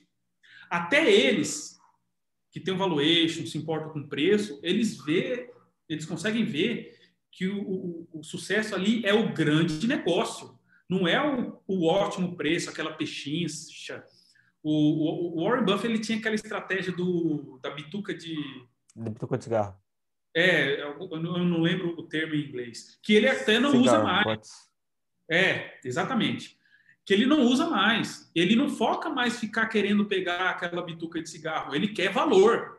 Ele está focado em grandes negócios. Grandes negócios. Então, para ele, um grande negócio a um preço justo é melhor do que um negócio justo a um ótimo preço. E também outra frase do Charlie Manga é: o grande dinheiro não está na compra nem está na venda. O grande dinheiro está na espera. Espera, porque é o tempo que enriquece. Não é a rentabilidade é totalmente irrelevante, porque a rentabilidade ela é multiplicadora. 2% ao mês, que é uma loucura. Mas é 2% multiplicado. 2% vezes o valor investido aportado. Multiplica. Já o tempo é exponencializador, é uma potência. Os juros compostos não vêm decorrência da rentabilidade. Por isso que eu não foco em rentabilidade. Os juros compostos ele é uma decorrência do tempo. E por isso que o grande dinheiro, segundo Charlie Munger, está na espera. Porque é a espera, a paciência, a parcimônia que vai permitir que você se mantenha investido em valor pelo máximo de tempo possível. Porque é o tempo que enriquece. Segundo a ótica do, do, do, do Baster, Quais são os quatro principais fatores? Na minha visão, eu adaptei do Baster, mas o que, que é a fórmula do enriquecimento, a fórmula do, do acúmulo de patrimônio? Aporte, tempo, valor. E eu acrescento divers, diversificação. Aporte, tempo, valor e diversificação. Aportar em valor o máximo de tempo, aportar em valor diversificado o máximo de tempo possível. É isso. Você foca no seu aporte, aumentar a sua capacidade de aporte, sempre estar tá aportando o máximo possível. Valor, que aí vai da sua análise, você escolheu uma ação, uma empresa de valor, uma empresa lucrativa e tudo mais. Tempo, isso sim é o que vai exponencializar o seu retorno. E diversificação, para a gente se proteger da nossa própria ignorância. Tem uma frase do Warren Buffett, salvo engano, falou assim: a diversificação é para quem não sabe o que está fazendo. Exatamente, a gente não sabe o que a gente está fazendo, a gente diversifica. Inclusive, o Warren Buffett, se você olhar a Berkshire, a Berkshire Hathaway tem lá mais de 50 empresas. Se isso não é diversificação, também não sei o que, o que é diversificação. Então, agora a questão filosófica de divergência que eu acredito de investimento. O pilar, a fórmula de enriquecimento é isso: aporte, tempo, valor e diversificação. Rentabilidade está aqui? Não está. Dividendo, dividend yield não está aqui. É... Nada que esteja fora disso, porque isso aqui a gente, tá, a gente tem sob o nosso controle. O resto não está sob o nosso controle. Pegando a dicotomia do controle. Aporte, a sua capacidade de investimento. Isso você tem controle. Então, seu aporte, você tem controle, ótimo. Valor, o seu processo de seleção de empresas de valor. Isso você tem controle tempo. E isso também está sob o seu controle. Se manter investido o máximo de tempo possível. É o seu comportamento que vai ditar isso. Se você tem paciência para se manter o máximo de tempo investido em valor. Então, tempo. E diversificação também está sob o seu controle. Esses quatro elementos, aporte, tempo, valor e diversificação, está sob o seu controle. Então, você foca só no que está sob o seu controle. Só nesses quatro elementos. Preço também não está aqui. Preço também é um critério externo, segundo a minha filosofia de investimento. Porque, seguindo o dollar cost average, que é comprar, é, se comprar mês a mês e no preço que tiver. Mesmo que você compra num preço acima do que é o preço justo de acordo com o valuation, isso é irrelevante por quê? Porque no mês que vem você vai comprar num outro preço. Você vai comprar aqui, você vai comprar aqui, você vai comprar aqui, você vai comprar aqui de novo. E isso vai minimizando o risco de uma compra fora do preço justo. Então, é irrelevante o preço. para quem está fazendo o average cost, é, dollar cost average, é, CDA, a, a average dollar, dollar cost average. Eu esqueço a sigla. DCA, dollar cost average.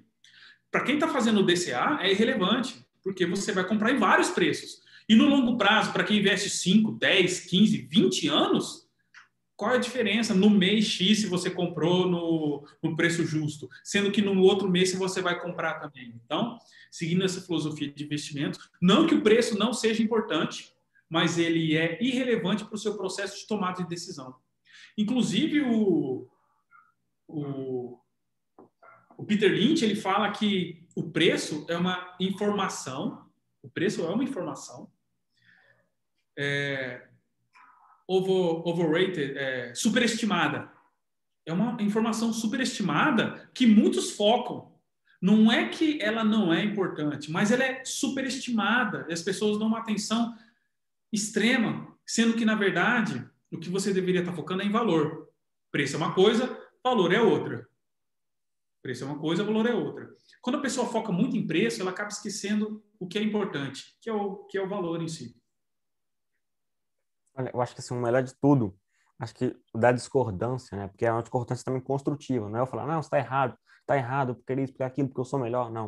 É uma, não, a gente aprende tudo. É, é uma discordância aqui construtiva. Então, pô, você mostra o ponto, mostra o meu, e nossa conclusão é, então vamos lá, no podcast, a gente já teve aqui gente que, o Rael, por exemplo, cara só investe em via ETF. Simples. Então, assim, é ainda mais simples. E eu faço valuation, você faz aí o DCA, então, assim, cada um tem a sua maneira. E o ponto no final é, cara, todo mundo tá ganhando dinheiro. O que não dá é, é você tentar seguir cada um de uma vez. Então, ah, é, em 2021, agora você quer seguir o velho investing, daqui dois meses você quer seguir o DCA, daqui os outros dois meses você quer só ETF, depois de outros dois meses volta. Então, assim, isso não dá. Segue o plano. Isso Segue não dá. Plano. Porque, assim, é, não vai dar certo. Então, assim, você vai pegar um pouco de cada coisa e no final das contas não vai ter nada. Então, foco, até o Steve Jobs já disse, assim, é você dizer não também. E acho que... Você investe em ETF? Não, cara, não. Eu, eu, eu, eu, na minha filosofia de investimento, eu excluo o ETF. Eu não ensino o ETF, inclusive, porque as pessoas falam, ah, eu, eu não entro nessa discussão mercado eficiente e ineficiente. Eu não tenho uma eu não estudei a fundo isso para falar no mercado é eficiente, o mercado é ineficiente. Às vezes ele é, eu acredito, e às vezes ele é totalmente irracional. Tem um livro chamado é, é, é, Exuberant Irrational, Irrational Exuberance, alguma coisa assim, que ele fala sobre a exuberância irracional do mercado. Taleb, ele não vê o mercado como eficiente, ele vê o mercado como irracional. Mas, enfim, eu não entro nessa discussão, para mim é, é, até irrelevante, porque não está sob o meu controle, então eu não foco nisso. É... O que, que eu ia falar? Agora fugiu da, da minha. Mercado eficiente? Ah, não, não era isso. é, Warren Buffett. Ah, Warren, sobre ETF. Warren Buffett ele, ele tem uma frase lá que para o investidor, eles pegam um recorte de uma frase do Warren Buffett para falar que ETF é uma boa, só que ele estava falando sobre a mulher dele, que não sabe nada, nada, nada, nada, nada. É óbvio que essa pessoa que nem nunca investiu em. não sabe nada de ação, cara, é lógico que o ETF vai ser melhor para ela. Se você não. É assim, isso tem que ficar claro. Ação não é para todo mundo também. Se você não está disposto a estudar, você não tem que investir em ação. Isso eu falo até no meu treinamento para pessoa física, para pessoas que estão começando a investir. Você não tem que investir, ah, mas eu vi a ação lá, ninguém é obrigado a nada. Se você não está preparado para investir em ação, se você não estudou o básico para, e eu ensino o básico para a pessoa investir em ação, se você não estudou esse básico, você não tem que investir em ação. Então, ah, então eu vou investir. No... Não, não é assim que funciona. E, e, e tem a, o, Warren Buffett há muito tempo que ele não bate o mercado, e as pessoas usam isso para justificativa para investir em índice. Só que índice, você está investindo em fundo. Você está delegando a gestão do seu dinheiro para um fundo. Eu sou contra a delegação. Ninguém pode gerir o seu dinheiro melhor do que você mesmo. É o seu dinheiro. Eu sou contra essa delegação de dinheiro para outras pessoas, delegação da gestão. Você mesmo. E outra, investir é muito simples. Se você, em poucas semanas, você consegue definir o que é valor e o que não é valor. Aprender investimento é só isso. O que é valor e o que não é valor. O que tem valor e o que não tem valor. E isso é muito simples. Investir é muito simples. Leonardo da Vinci fala a, a simplicidade é o último grau de sofisticação. É muito simples investir. Quanto mais simples, melhor é. Quanto mais simples, melhor é. E as pessoas usam essa, essa, essa, esse recorte de frase do Warren Buffett para investir em índice, que ele estava falando da mulher dele. É lógico, se a pessoa tem que saber um pouco de, de ações para investir em ações. Isso é óbvio. E eu não gosto de ETF por dois pontos. Um, você está delegando a gestão do seu dinheiro, e outra, porque você está investindo em índice. E índice não é empresa. O, o Ibovespa não é uma empresa. O S&P 500 não é uma, não é uma empresa. É um índice. E ele replica preço. E quando você abre a porta para. Quando você abre a porta para o sardinismo, muita coisa entra. Muita coisa entra. Quando você não quer investir em ações porque você não quer estudar e você é preguiçoso e acha que índice basta, você começa a investir não em empresa, você está investindo em índice. Ah, mas no índice tem empresa tal. Cara, você não estudou as empresas do índice, porque lá tem diversas empresas, centenas de empresas, centenas de empresas. Você não está investindo em empresas, você está investindo em índice. E índice é só uma replicação de preço. Então você não está focando em valor. Você não está investindo no índice porque tem valor ali. É porque você fez uma análise de preço. E na minha análise, você analisa valor, não preço. Porque o preço é algo externo, está fora do nosso controle. Então, é, essa é a minha crítica à, ETF. Porque eu acredito, Igor, que o que faz a gente se manter investido o máximo de tempo possível, e é o tempo que enriquece o investidor, é a mentalidade de sócio. Mentalidade de sócio. Você saber que você está investindo numa ação porque você é sócio. É isso que vai ter uma queda de 50%, 60%, 80%, e já aconteceu. A gente tem a história recente do Corona Crash, 30% aí, teve empresa, a IRB, não estou recomendando nada, mas a IRB caiu 60%, 70%. Então, até mesmo a VEG tem quedas no seu histórico, que é uma empresa com histórico de lucratividade, também não estou recomendando a empresa. A VEG tem quedas de 40% no seu histórico. É, a Raia Brasil tem quedas de 50% no seu histórico. Se você não tem mentalidade de sócio, você vende. O humano, ele não age de forma racional no mercado. Economia comportamental diz isso. Você vai ser tentado a vender. O que faz você não não vender numa queda violenta dessa é você saber, eu sou sócio dessa empresa, eu estou junto com ela, é, na, é um casamento. É na tristeza, na alegria, você está do lado dessa empresa, porque você é sócio. No índice, você não tem mentalidade de sócio. Não tem. Não tem ninguém que investe em índice porque ele tem mentalidade de sócio como o S&P 500. O S&P 500 não é uma empresa. S&P 500, você está replicando o índice. E índice é só um preço. É preço. Você não investe com mentalidade de sócio. E eu foco que investir em ações é investir em empresas é ter mentalidade de sócio. Investindo em índice, você não tem mentalidade de sócio. Não tem. Você pode ganhar dinheiro? Pode ganhar dinheiro. Pode ganhar dinheiro. Você pode ganhar dinheiro de diversas formas, inclusive na renda fixa. Em qualquer coisa você pode ganhar dinheiro hoje. Só que mentalidade de sócio, no longo prazo, investimento, é, eu não, não consigo entender isso como os índices podem ser ser bom, bom para pessoa física. Eu tenho algumas críticas quanto à ETF bem, bem ferrenhas, eu não vejo com bons olhos para a pessoa física estar tá investindo, porque é, é replicante, é replica, replicar preço, né? E eu, e eu pego. A minha filosofia de investimento é valor. É valor. Índice não é valor. Índice é só um, um, uma replicação de um preço. Exatamente. Eu, eu, acho que assim, vai variar bastante da filosofia, do que, a pessoa acredita, do que, que ela quer. Então, se a pessoa quer ter uma mentalidade de sócio, de fato, esquece o, o ETF. Mas você quer, às vezes, ah, ganhar dinheiro, aproveitar do mercado, colocar uma exposição, beleza. Mas também, como você falou, esteja ciente daquilo que você acabou de falar. Então, por exemplo, a gente pega... É, algo... Se o índice cair 50%, essa pessoa vai vender. E ela vai falou, vender. Vai, então, e vai tá... realizar uma perda de 50%. Eu venderia, qualquer pessoa vende, porque o, humano perde para o macaco na bolsa. Tem um index, Monkey Index, Index Monkey, que já provou que o ser humano perde para o macaco na bolsa. O ser humano é totalmente irracional quando está na bolsa. Então a gente tem que colocar chances ao nosso favor. Como eu falei lá no começo, investir é colocar chances ao nosso favor. É um processo de tomada de decisão que a gente coloca as chances ao nosso favor. Quando você não tem mentalidade de sócio, você está colocando as chances contra você. Porque essa pessoa, se o índice cair 50%, ela vai vender. Vai vender. Ela não resiste. Ninguém resiste. Ninguém e, porque, resiste. e assim, a gente. Eu até ia comentar isso antes. Como quando você falou do S&P 500, por exemplo, do Buffett. Porque ele falou da esposa dele, claro.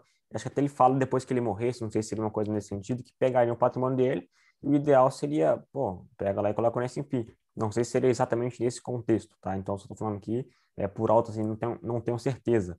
Mas seria, acho que, bem próximo disso. E o que acontece? O pessoal tira isso do contexto. Então, por exemplo, ah, vamos falar, ah, preço importa assim, porque isso e aquilo. Se o cara tivesse comprado Microsoft em 98, 99, não sei, o cara só voltaria a ter ganho de capital lá em 2008. Beleza. Tá, mas o cara, o cara vai pegar todo o dinheiro, o cara vai comprar em 98, no pico. Vai dar all-in. Então, assim, é. é eu acho que é muito você pe... é você a pegar a pessoa fazer caca dando all-in em empresa é muito grande, é muito grande. Assim, Às vezes, assim, é uma questão probabilística. 1% vai acertar, acertar porque a, a Mega Sena ela vai ter um ganhador. É probabilidade. Só que as chances são mínimas. Você está colocando as chances contra você. Você está colocando as chances contra você quando você dá all-in, quando você quer acertar a grande tacada, quando você quer acertar o preço tal. Agora eu tenho que comprar naquele preço lá, porque, cara, por isso que o dollar cost average é, é uma solução inteligente, porque você vai minimizar o seu risco no longo prazo. Você vai comprar em vários preços durante 5, 10 anos. Vários preços. Vários preços. Então, se você vai comprar em vários preços, o preço em si é uma informação menos relevante. O que você tem que focar no, na relevância, valor, valor histórico de lucratividade dessa empresa. E, e tempo também, como você comentou. Então, acho que é, essa, acho que vamos pegar, por exemplo, é, como tu está comentando, ah, o cara que ele comprou o S&P, né? Vamos pegar aqui. É, não sei se você vai conhecer o caso, mas do John Ashcroft, John Ashcroft, não sei se seria nesse sentido, se você já conhece ou não mas tem a citação dele no livro, tanto Investidor Inteligente quanto naquele do Jeremy Siegel, Investir em Ações de Longo ah, Prazo. Tá. O Jeremy Siegel está aqui, ó. Acho que não está aparecendo. Eu tô querendo pegar ele daqui a pouco, viu, cara? Vou começar a ler. Eu sou muito fã do investidor inteligente. Esse tipo, assim, me deu a, a, visão de longo prazo, a importância da visão de longo prazo. E a visão de longo prazo, Hugo, a gente tem que aplicar em tudo. Tudo. O seu negócio, tudo, tudo, tudo é visão de longo prazo. Relacionamento, visão de longo prazo tem uma. Ai, cara, são tantos nomes na cabeça. E tem um, um gestor de. Um, um, angel investor, o Raval. Naval, Naval, Rabicante. Ele fala até o processo de seleção de pessoas para a empresa. Quem que você vai contratar? Assim, se você não, não quer ficar com essa pessoa cinco minutos, não faz sentido você contratar uma pessoa para ficar dez anos. Entendeu? Assim, tudo é visão de longo prazo. Isso você tem que trazer para tudo na sua vida: relacionamento, é, investimento, hábitos. Eu, eu crio hábitos para o longo prazo. Tudo eu faço pensando daqui cinco anos, dez anos. E isso ainda eu acho curto prazo, tá? Acho e agora, eu vou misturar aqui agora dois pontos. Esse primeiro, esse que você acabou de falar, né? Que foi de fato de pensar a longo prazo, tá? Então, assim, não tem como qualquer coisa grande que você quiser construir, seja uma empresa, um relacionamento, investimento, sua carreira profissional, sua vida intelectual, qualquer coisa, vai levar, assim, no mínimo 10 anos para começar a ficar interessante. Então, para começar, e outra coisa foi, você falou da, da aleatoriedade, de fato. Então, vamos pegar aqui que a gente vai fazer uma reunião, mil, mil pessoas, e acho que nem mil pessoas não daria, você acha que seria 1024, coisa assim. E a gente vai fazer aqui disputa de cara ou coroa. Vai entrar eu e você, jogar cara ou coroa, eu ganhei, você tá fora. Você ganhou, eu tô fora, beleza. E vai fazer isso. Aí vai fazer é, oitavas de finais, quartas finais, semifinais, até chegar na final. Chegou na final, vamos supor que seja eu e você jogou a cara para cima, eu escolhi cara, você coroa, deu cara, eu ganhei. Pronto, agora eu sou campeão mundial de cara ou coroa. Agora eu posso vender para todo mundo meu curso e falar, aprenda a jogar cara ou coroa. Então, assim, vamos pegar aqui, pô, é, a gente pega um monte de investidor hoje e cada um vai comprar mil reais em uma opção. Cada um vai escolher uma opção diferente e cada um vai comprar mil reais em uma opção para o vencimento lá em 21 de maio. Beleza o que acontece? Vários vão virar pó. Vai sair de mil para zero. Alguém vai pegar uma opção ali de um centavo, que depois vai para um real, uma coisa assim, mas caso mínimo, né? Uhum. Aí esse cara vai sair de mil, vai para, sei lá, vai para cem mil, beleza. Aí passou um mês, o cara foi lá e fez, pô, mano, mudei minha vida. Coloquei mil, tirei, tirei cem mil. Aí ele fala, galera, olha como eu saí de mil e fui para 100 mil em um mês. Olha como você pode fazer também. Só que assim, um ponto é, foi por acaso. Então, acho que até entrei na parte do Iludidos pelo Acaso, que seria o livro do Taleb, e acredito, não cheguei a ler ainda, mas acredito que vai falar muito desse próprio sentido. Eu, eu gosto muito, Iludidos pelo Acaso é uma leitura muito gostosa, porque o Antifrágil é uma leitura densa. O Cisne Negro é também um pouco maçante, apesar de ser menorzinho e tal. Já o Iludidos pelo Acaso é um livro gostoso. Ele ele está muito sarcástico, tá leve, tá ótimo. Inclusive, uma, uma, uma, uma, curiosidade, ele escreveu parte do Iludidos, no, do Iludidos pelo Acaso no Brasil, cara, no Rio de Janeiro. Você não sabia, É, eu também não sabia. ele escreveu, ele fala no livro e tal. Assim, nossa, que legal. É, enfim, sobre a questão da aleatoriedade, a questão da ilusão do acaso. Antes, opções. Eu tenho problema com opções. Você viu que eu tenho problema com muita coisa, né? Ah, só queria que você comentasse brevemente aqui um pouco o que você acha de, de cripto, de fundo imobiliário, de outras coisas aí. Só, só Cara, brevemente mesmo, para passar um, uma perspectiva. Eu sou muito sim, simples em tudo. Simples. Eu amo a simplicidade. Simplicidade é, é o melhor caminho. Como a, a simplicidade é o último grau de sofisticação. Quanto mais simples, mais sofisticado você é. Investimento é renda fixa, títulos públicos, acabou. Não tem CDB, não tem essa bullshitagem de banco, produto bancário é lixo. É, renda fixa só tem uma utilidade, renda fixa. Não é, é proteger a gente contra a nossa própria ignorância. Só. É isso. E se ela te proteger da inflação, que é um tesouro IPCA da vida, tá ótimo. Além de você estar tá protegido da sua própria ignorância, e está acima da inflação, você está no lucro, cara. Ótimo. Renda fixa é só para proteger você da sua própria ignorância, para você não ser 100% ações, por exemplo. Renda variável é ações, é, fundos imobiliários e acabou. Reserva de valor e, e, ações que eu falo é estoques também nos Estados Unidos, os REITs e tudo mais, tá? Os equivalentes a. É, é grosseiro. Empresa e imóvel, né? É, empresa imóvel, eu gosto da ideia de comprar imóveis também, mas a pessoa tem que saber o que está fazendo. Tudo ela tem que saber o que está fazendo. Por isso que eu não gosto da ideia de ETF, a pessoa está investindo sem saber o que ela está fazendo. Não, é só comprar o S&P 500 e, e deixa. Aí cai 50%, fala, meu Deus, e agora? Ah, agora você lida com isso, meu amigo. E reserva de valor. Criptomoeda entra no polo de reserva de valor. Cara, eu estudei Bitcoin desde 2013. Desde a época que eu era pobre, que eu falei que eu não tinha dinheiro para investir, eu já estudava Bitcoin em 2013.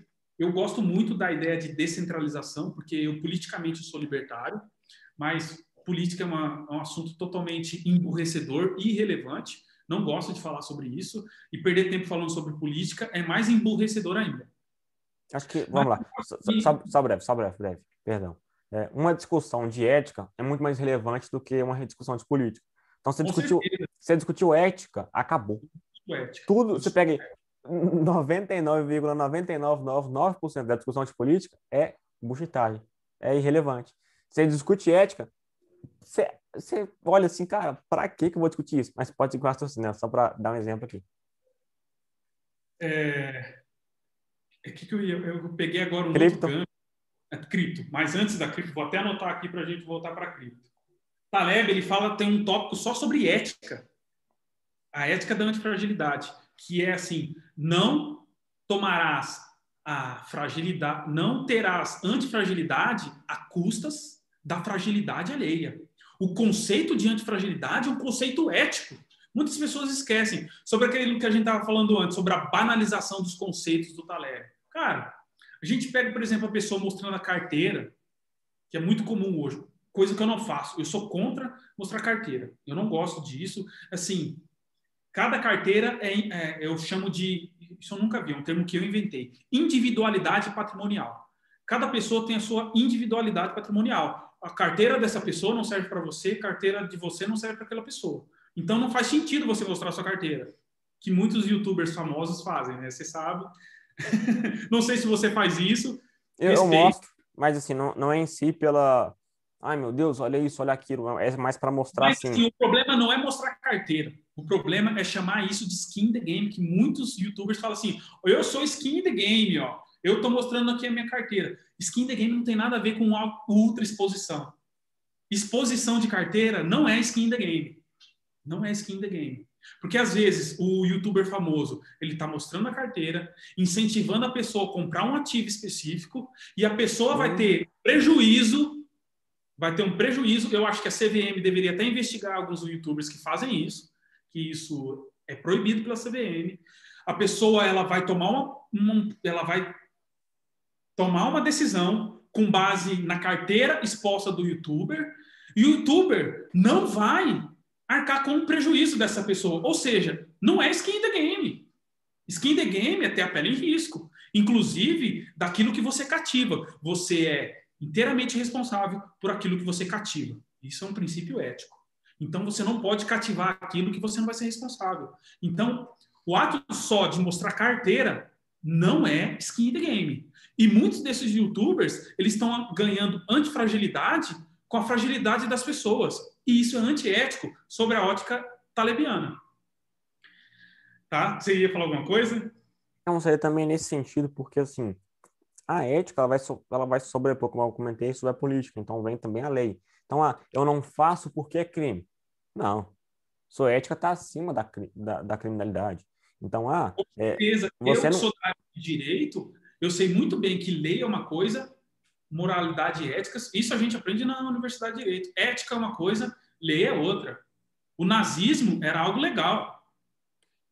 Então, o assim, nazismo, é, é, o nazismo foi totalmente legal. O, o, o, o stalinismo era legal. O, o, o fascismo de Mussolini era legal. Todos esses regimes totalitários, tanto a esquerda, a direita, se, enfim, eu não entro nesse mérito se é a direita, todos esses totalitarismos eram legais, estavam dentro da lei, estava tudo bonitinho dentro da lei.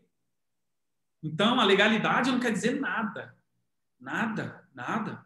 O que interessa é o valor ético que está por trás desse conceito de lei. E quando eu digo assim, que a ética sobrepõe a lei, não quer dizer que ah, você vai sair fazendo tudo que aquilo que você acredita. Quer dizer que, para a sua tomada de decisão, a ética deve ser mais relevante do que a política, do que a lei, por exemplo. Então, ah, é assim, a... E você não vai fazer tudo que você quer e vai atropelar a lei. Não é. É que quando o seu conceito ético difere da lei, eu, voltando à questão libertária, eu acredito no princípio da desobediência civil. Você, quando o seu conceito ético difere da lei, você tem o dever moral e ético de desobedecer uma lei injusta. A pessoa que estava ali no nazismo, um alemão, ele tinha o dever ético e moral de desobedecer as leis nazistas. É um dever moral. Isso, mas isso é um ponto muito profundo, viu, Igor? Tá, Bitcoin, cripto. Eu estudava desde 2013 cripto, investi durante muito tempo. Eu comecei lá em 2000, eu comecei em 2017, do final de 2016, 2017. Comprei muito barato. Eu tive, eu não gosto de falar rentabilidade, mas estava ali em mais de 1.500% de rentabilidade. E só que uma parcela pequena, diversificado e tudo mais. E recentemente, eu tô achando esse mercado tá bizarro. Tá muito movimento de manada e um movimento de manada, as pessoas olhando somente o preço. Por quê? Quando o Bitcoin estava barato, ninguém quer. As pessoas gostam de comprar Bitcoin caro. As pessoas gostam de comprar Bitcoin a 50 mil dólares. É, é Quando o estranho. Bitcoin estava 5 mil, 6 mil, ninguém queria. Agora a manada está desesperada por Bitcoin, Ethereum e outras shitcoin que existe por aí.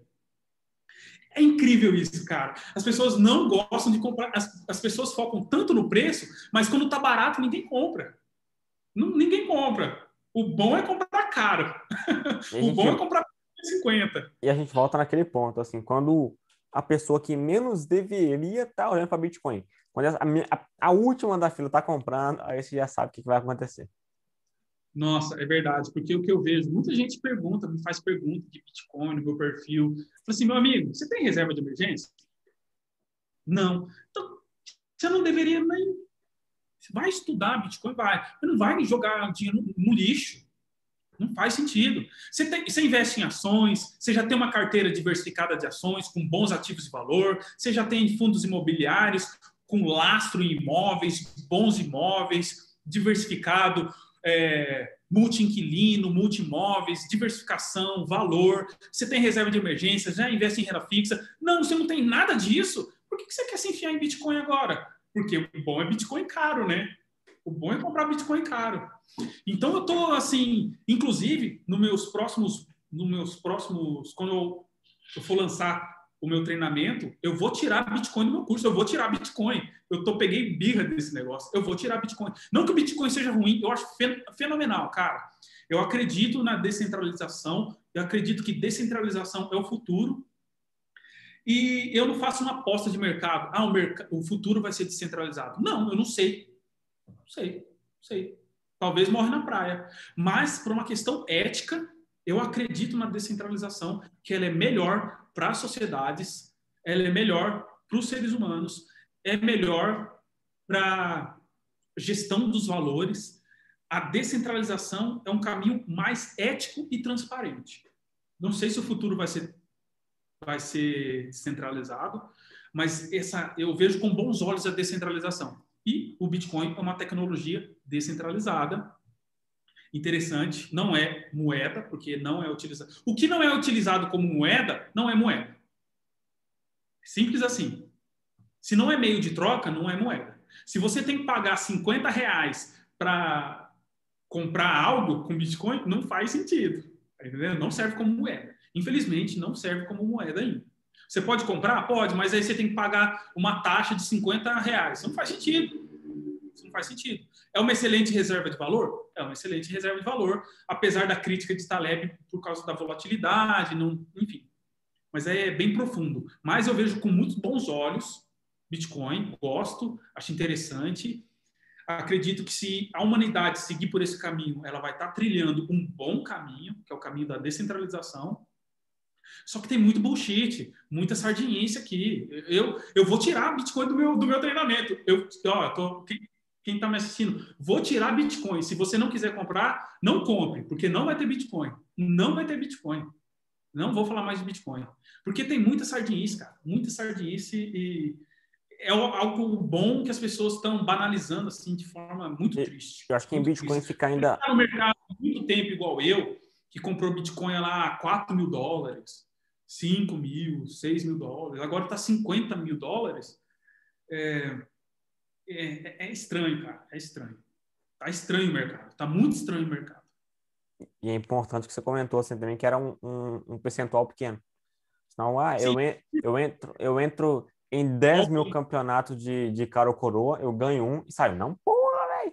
Tá doido? Eu ganhei aqui um campeonato. Entrei, tirei um, tirei outro, ganhei. Mas e os outros todos que eu perdi? Então, o cara ele conta assim, ah, o cara investiu meio por cento, o cara multiplicou por três.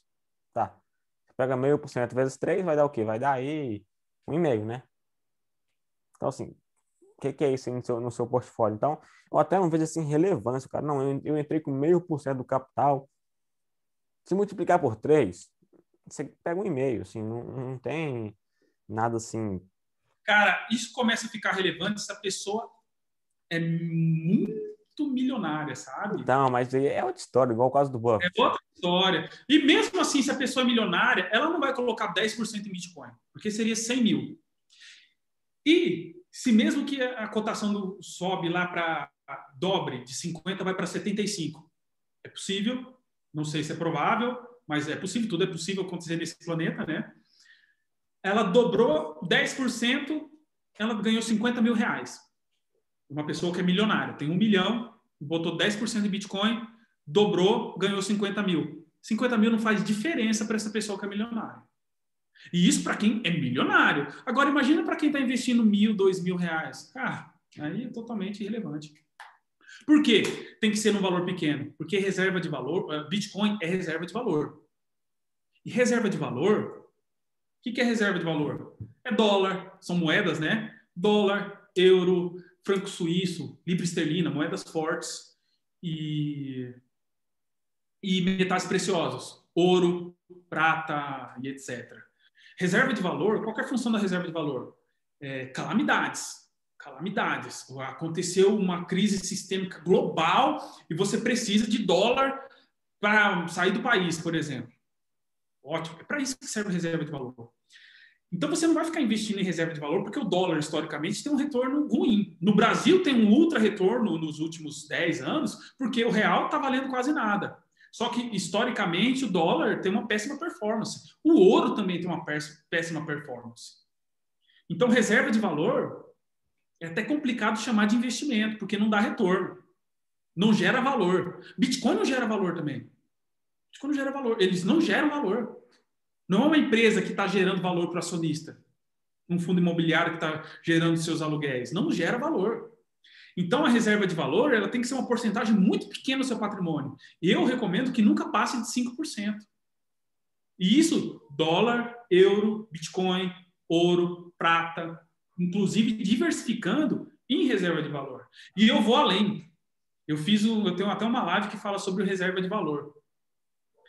Eu falo que reserva de valor, passaporte em dia é reserva de valor, que é tudo que serve para momentos catastróficos, momentos mais grandes crises econômicas agudas.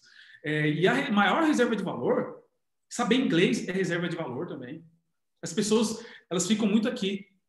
A gente tem que expandir o conceito de reserva de valor. Saber inglês é reserva de valor. Investir em si mesmo, você é a sua melhor reserva de valor. Investir em conhecimento, ser uma pessoa que o mercado vê com bons olhos, é reserva de valor também. Então a gente tem que expandir, sair desse conceito sardinha, a grande tacada no Bitcoin, e não gosto. Agora, sobre essa questão da moeda que você falou, que é uma das grandes lições também que eu tirei do, do, do Taleb, que é o núcleo do conceito de antifragilidade de Taleb, que é a, fragil, a antifragilidade tem a ver a se tornar forte com os agentes estressores, mas também não exposição à ruína. A pessoa que dá all-in, ela está se expondo à ruína.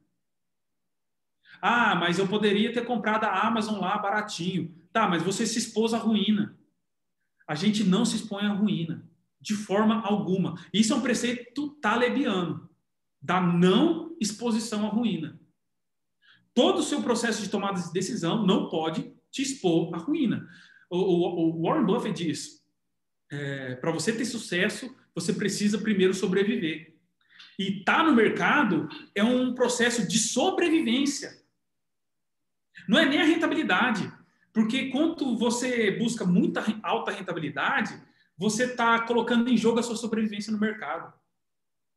Se você sobreviver durante 10, 20 anos, cara, parabéns. Aí você vai ter grandes retornos. Então, o, o sucesso aí está na sobrevivência. E Taleb foca nisso, a não exposição à ruína. Por exemplo, é, é roleta, é dessa aquela arma Sim, que você coloca. Roleta, roleta russa, né? um bilhão. Se você ganhar na roleta russa, você ganha um bilhão de reais. Você vai assumir esse risco? Não. Por, por mais que seja. Por quê? Basta um erro, você se expõe à ruína, que no caso seria a morte. Você está se expondo à ruína. E com seu patrimônio é a mesma coisa. Você não vai expor seu patrimônio à morte. A exposição de ruína é fragilizante. E o fragilismo vai na contramão do conceito de Taleb, né? Se expor à ruína é fragilidade. A não exposição à ruína é antifragilidade. Taleb, inclusive, tem esse conceito da não exposição de ruína, que é muito interessante que você falou sobre moeda. E a roleta russa é assim, você nunca assume riscos que vão te tirar do jogo. Nunca. Nunca. All-in em empresa, é, investir 100% em Oi porque vai dar turnaround e vai explodir. Não, não faz isso. Não faz sentido isso. Isso é uma postura fragilizante. Totalmente fragilizante. E acho que essa fragilidade acaba com o seu emocional. E o seu emocional acaba com você ali no final das contas. Então é tipo. Além do downside é muito, muito grande, o downside. Você tem pouco upside e muito downside, que é um outro conceito de, de, de, de fragilidade e antifragilidade. Porque a antifragilidade tem um grande upside com um pequeno downside, uma grande possibilidade de retorno com um pequeno risco. Já a, anti, a fragilidade é o contrário, é uma possibilidade de ganho pequeno mas com um prejuízo gigantesco. O downside é muito grande. E no caso da roleta, por mais que o retorno seja muito grande, o downside é, é só morte. Você não se expõe à ruína, porque a exposição à ruína ela é fragilizante por, por natureza. E até porque, assim, nenhum risco é, que pode tirar... Né? Exato. Que ele fala... A, a, é, porque a posição côncava é... Concavidade e a convexidade. Exato. Exatamente. Eu, exatamente. Eu pego o exemplo de debenture. É debenture. Debenture, é, você está comprando uma dívida de uma empresa, você saiu... É porque minha câmera estava travando aqui, então só tirei por causa da internet. Mas pode seguir. Debenture é, debenture é uma dívida de uma empresa, é uma dívida corporativa, um termo mais jurídico, é dívida corporativa você está comprando uma dívida de uma empresa que, se ela está emitindo essa dívida, é porque ela está precisando e não está conseguindo. Então, é, é um sinal que ela não está num bom. Acredito que vai acabar a minha bateria, você acredita? Não, vamos, vamos ah, seguindo, vamos seguindo. Eu, tá. eu preciso conectar aqui. Não, pode conectar, está tranquilo. E o problema é que vai desconectar a câmera. Deixa eu só desconectar aqui rapidinho. Não, sem problema, pode seguir. Vou só ver se eu consigo pausar. Bom, fala pessoal, voltamos a gravar. Pode seguir, Bruno. Vamos, perdão pela perda da qualidade aí no, no vídeo. Debênture é uma dívida corporativa. Ok. Se a, pessoa, se essa empresa está emitindo essa dívida é porque ela está ruim das pernas. E por que, que você vai investir em uma empresa que está ruim das pernas se o upside, qual que é o upside? O upside da debênture é renda fixa. Debênture é uma renda fixa. Você vai ganhar aquilo. Está lá já pré-determinado. Você vai ganhar tantos por cento. Qual que é o downside? Você perder tudo. Agora, agora faz sentido você perder tudo para ganhar, é, você ter um retorno. É, é, é, o risco da renda variável com o retorno da renda fixa. Debênture é, é, a, é a exemplificação, por, por essência, de um investimento fragilizante, de um investimento frágil, fragilista. É, se você quer investir numa empresa, compra ação dessa empresa. Não faz sentido. Então, é, a concavidade extrema, é, debênture é um investimento mais côncavo que existe aí. Tem vários outros, mas apenas a título de exemplo, debênture é um exemplo de concavidade no, nos investimentos. Isso seria ali assim, a perda fixa, né? Então, porque assim, você tem um ganho limitado e a perda é, opa, a perda é limitada. É. Você ganha ali 10% para você arriscando 100%. É, não faz sentido. É totalmente maluco isso. Totalmente não faz sentido. Eu já vi o Money falando uma vez e ele comenta justamente isso da renda fixa e da renda variável. Porque nem sei se ele tinha muito isso, ele ainda continua, mas pelo que eu até acompanhava tempo atrás, ele era ali 100% ações ou 100% renda variável, acho que era renda variável. Mas enfim, ele comentava o seguinte, a renda fixa é o quê? Ou você empresta dinheiro, dinheiro para o governo, ou banco, ou empresa o governo é ineficiente, tira ele da conta. Você pode emprestar dinheiro para o banco, ou para a empresa, porque no final das contas são empresas, querendo ou não. Então, se você pode emprestar dinheiro, por que não ser sócio, que é mais interessante, né? Que você tem participação direta no lucro, você não tem ali aquela parte. Então, a mesma coisa, por exemplo, é, de salário e equity. O que, que é melhor? Você trabalhar na, no Google, no Facebook e ter ali salário ou você ter equity, participação na empresa? É muito melhor você ter equity, porque você, pega, você tem participação no lucro, você tem valorização, você tem dividendo. E o que vai te fazer, de fato, fazer dinheiro é isso, é ter equity. Então, cara, assim, me fala qualquer pessoa que fez dinheiro, fez dinheiro de verdade, falando de, de bilhões para cima. Qualquer cara que fez bilhão, o cara não tem participação em empresa. Não existe. Não existe. Verdade. É verdade isso. E, e, assim, o mais importante é, o que que acontece? O pessoal pensa assim, a gente volta naquela parte que a gente fala bem no início, de trabalhar com aquilo que você ama. Então, cara, você tem que amar negócio. Querendo ou não, você vai ter que amar negócio porque é o caminho que você tem que seguir ali para enriquecer. Enriquecer, eu digo, não é somente ali fazer dinheiro. Porque ah, você pode trabalhar igual louco, você pode ter um salário de 100 mil, mas não tem gestão, não tem gestão financeira, não tem qualidade de vida. Então, esse dinheiro, 100 mil, não paga. Não paga tempo que você podia estar com sua família, não paga qualidade de vida, o estresse, a alimentação. Então, acho que muita coisa, cara, o dinheiro, de fato, é bom, mas também vi um vídeo recentemente, assim, cara, o dinheiro compra a cama, mas não compra o sono. Ele compra a lua de mel, mas não compra a fidelidade. Então, acho que é bem impactante e acho que a gente pode deixar isso também de mensagem, né? Porque no final das contas não é também somente sobre dinheiro. Pode perguntar o Buffett, o Charlie Munger, qualquer um, como a gente comentou dos bilionários. Pergunta qualquer bilionário, o que que esse cara assim, o que que esse cara gostaria de ter feito quando ele voltasse no tempo? Pode ter certeza que ele não vai falar de fazer mais dinheiro. Vai falar de quê? De, pass de, passar tempo com as pessoas, de criar networking, de aprender mais coisas. Então, como você comentou de reserva de valor, sem dúvidas, sem dúvidas. Acho que até falou um pouco, não sei se você comentou, do networking. Para mim, sim, é o primordial. Porque, vamos lá, por exemplo, até, é um caso que as pessoas que investem em imóveis, por exemplo, comentam bastante. E, de fato, aquilo que você entende é o melhor investimento para você. Se você entende de imóvel, cara, a bolsa não vai ser bacana para você.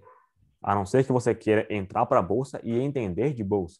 Mas se você entende de imóvel, é sua profissão, pô, você entende muito daquilo, mano, foca naquilo que você entende, que a chance de você estar bem naquilo é muito maior.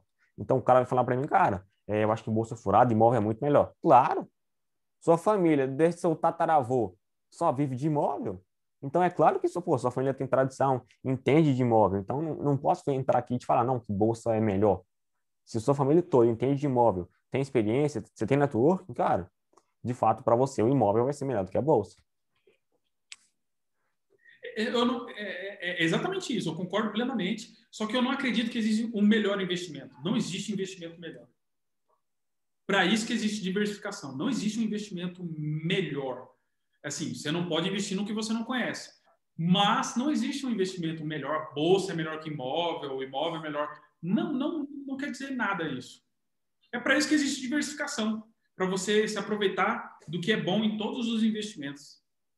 Eu, eu sempre gosto de dizer assim que ações é, são o melhor investimento ou a bolsa é o melhor investimento, mas quando eu digo isso, eu digo para o longo prazo. Eu não gosto de dizer ah, a bolsa é o melhor investimento. Por quê? Quando eu digo isso, eu generalizo. Então, ah, eu quero fazer uma reserva de emergência. Então, eu considero que a bolsa é o melhor investimento para reserva de emergência. E não. Então, sempre quando eu falo, ah, bolsa é melhor investimento, eu gosto sempre de acrescentar esse detalhe, porque acho que sem esse detalhe de no longo prazo, quebra o sentido. Então, Sim. ah, eu quero. E reserva fazer... de emergência, pelo menos do meu ponto de vista, não é investimento. De fato. Então, por isso, reserva de emergência, a pessoa. Inclusive, eu vou na contramão dos, dos educadores aí, dos youtubers famosos, que eu falo, ó, reserva de emergência, poupança, meu amigo. Poupança. Mas, Bruno, poupança, você tá maluco? Poupança não é investimento. Eu falo, exatamente. Foi feito um para o outro. Reserva de emergência não é investimento, poupança também não é investimento. Para mim também Porque é a mesma coisa. Eu, falo por mim mesmo. É, esse negócio de colocar a sua reserva de emergência totalmente no Tesouro Selic não funciona. Eu já precisei, eu tive um imprevisto no sábado à noite. E o meu 100% da minha reserva de emergência estava no Tesouro Selic. O que, que aconteceu? Tive que pegar dinheiro emprestado, paguei juro Olha o prejuízo. Se eu tivesse dinheiro, pelo menos um mês da reserva de emergência na poupança, eu não teria tido esse transtorno. Eu não tive liquidez quando mais precisava. Então é complicado. E reserva de emergência não é investimento. E pode ficar na poupança, sem problema. Sem problema. Eu não tenho, eu não tenho poupançofobia. É, é, reserva de emergência na poupança, sim. É, é, é um produto financeiro que tem uma, cumpre uma finalidade. É o preço que você paga pela extrema liquidez. Se eu precisar sacar agora da poupança, eu saco. O Tesouro Selic, não. Sem chance. Exatamente. E assim, cara, eu precisava de uma história assim para eu contar pro pessoal, porque para mim, assim, de fato, cara, a reserva de emergência eu coloco aonde? Cara, pelo amor de Deus, assim, para de perder tempo com a pergunta errada. E outra, eles ficam a pergunta errada mesmo, né, Igor? Porque que diferença faz? Você vai ganhar 0,04% a mais. Você vai ficar mais rico fazendo, eu chamo isso de Zé Continha. Ô Zé Continha, essa, essa continha que você está fazendo de 0,04%, porque essa conta eu já fiz, eu tive que fazer para ensinar as pessoas. Mas eu não teria perdido meu tempo. 0,04% a mais vai te deixar rico? Seria mais fácil você perder, direcionar esse tempo, a sua energia e escolher uma boa empresa, focar no seu trabalho para aumentar o seu aporte? E, e assim, pô, é, uma vez o Breda estava contando, né? Você deve conhecer o Henrique Breda, do Alasca, estava comentando, ele foi com o Luiz Alves lá para Magalu. Na hora que a Heloísa, Elisa, qual o nome? Agora é, esqueci. É Heloísa, né? Eu, eu, esqueci também. Nossa, cara. Como é que eu Luísa esqueci? Luísa, pô. O nome da, nome da empresa. Tu tava, como é que eu esqueci o nome Luísa da empresa? Trajano. Então, Luísa Trajano falou que ela nunca tinha atrasado o pagamento para nenhum fornecedor. O Luiz Alves falou na hora. Essa é boa de serviço. Aí o Breda até comentou. É, eu nunca vi o Luiz Alves fazendo um fluxo de caixa descontado. Aí que entra um ponto. Será, esses grandes investidores, será que eles vão entrar de fato? Ah, cara, um fluxo de caixa descontado, qual vai ser a taxa de juros? Vamos prever que é, o custo médio ponderado de capital, vamos prever qual que vai ser a margem, o ROI, o EBITDA. Será que os caras se preocupam tanto com isso? Não pode ser mais simples, né? Então, como você está comentando aí também do preço médio? É, o DCF, Discounted Cash Flow, Discounted Cash é, Flow, DCF, é né? DCF. É o fluxo de caixa descontado. Cara, o Discounted Cash Flow é, é, muito subjetivo. Você coloca tanta variável ali para você conseguir chegar no Discounted Cash Flow e você está partindo de tantos pressupostos que, cara, o futuro, não sei. Eu eu acho que, pelo menos para a pessoa física, é relevante também fazer fluxo de caixa descontado. Totalmente. E até porque, assim, por exemplo, para você chegar numa conclusão, por exemplo, de quanto que a empresa deve crescer, por exemplo, na perenidade. Né? Cara, assim, é uma, é uma barbaridade, porque, óbvio, na perenidade nem tanto, porque você vai levar em consideração o PIB, também um pouco do mercado, então, óbvio, não pode crescer mais que o PIB, então você coloca uma taxa ali um pouco é, mais simples mesmo.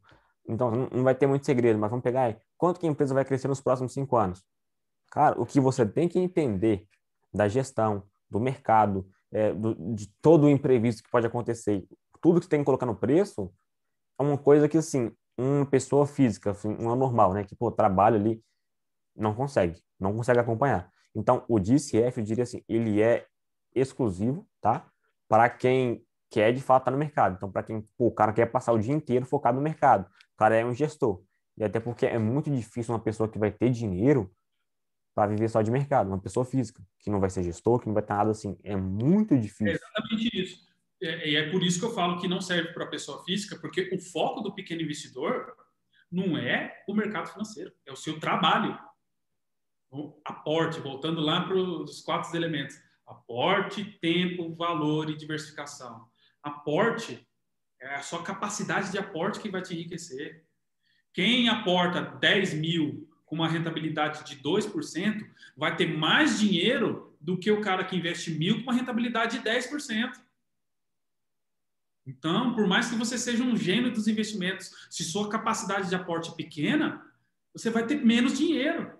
Então, a, o aporte é muito mais importante, de longe, muito mais importante.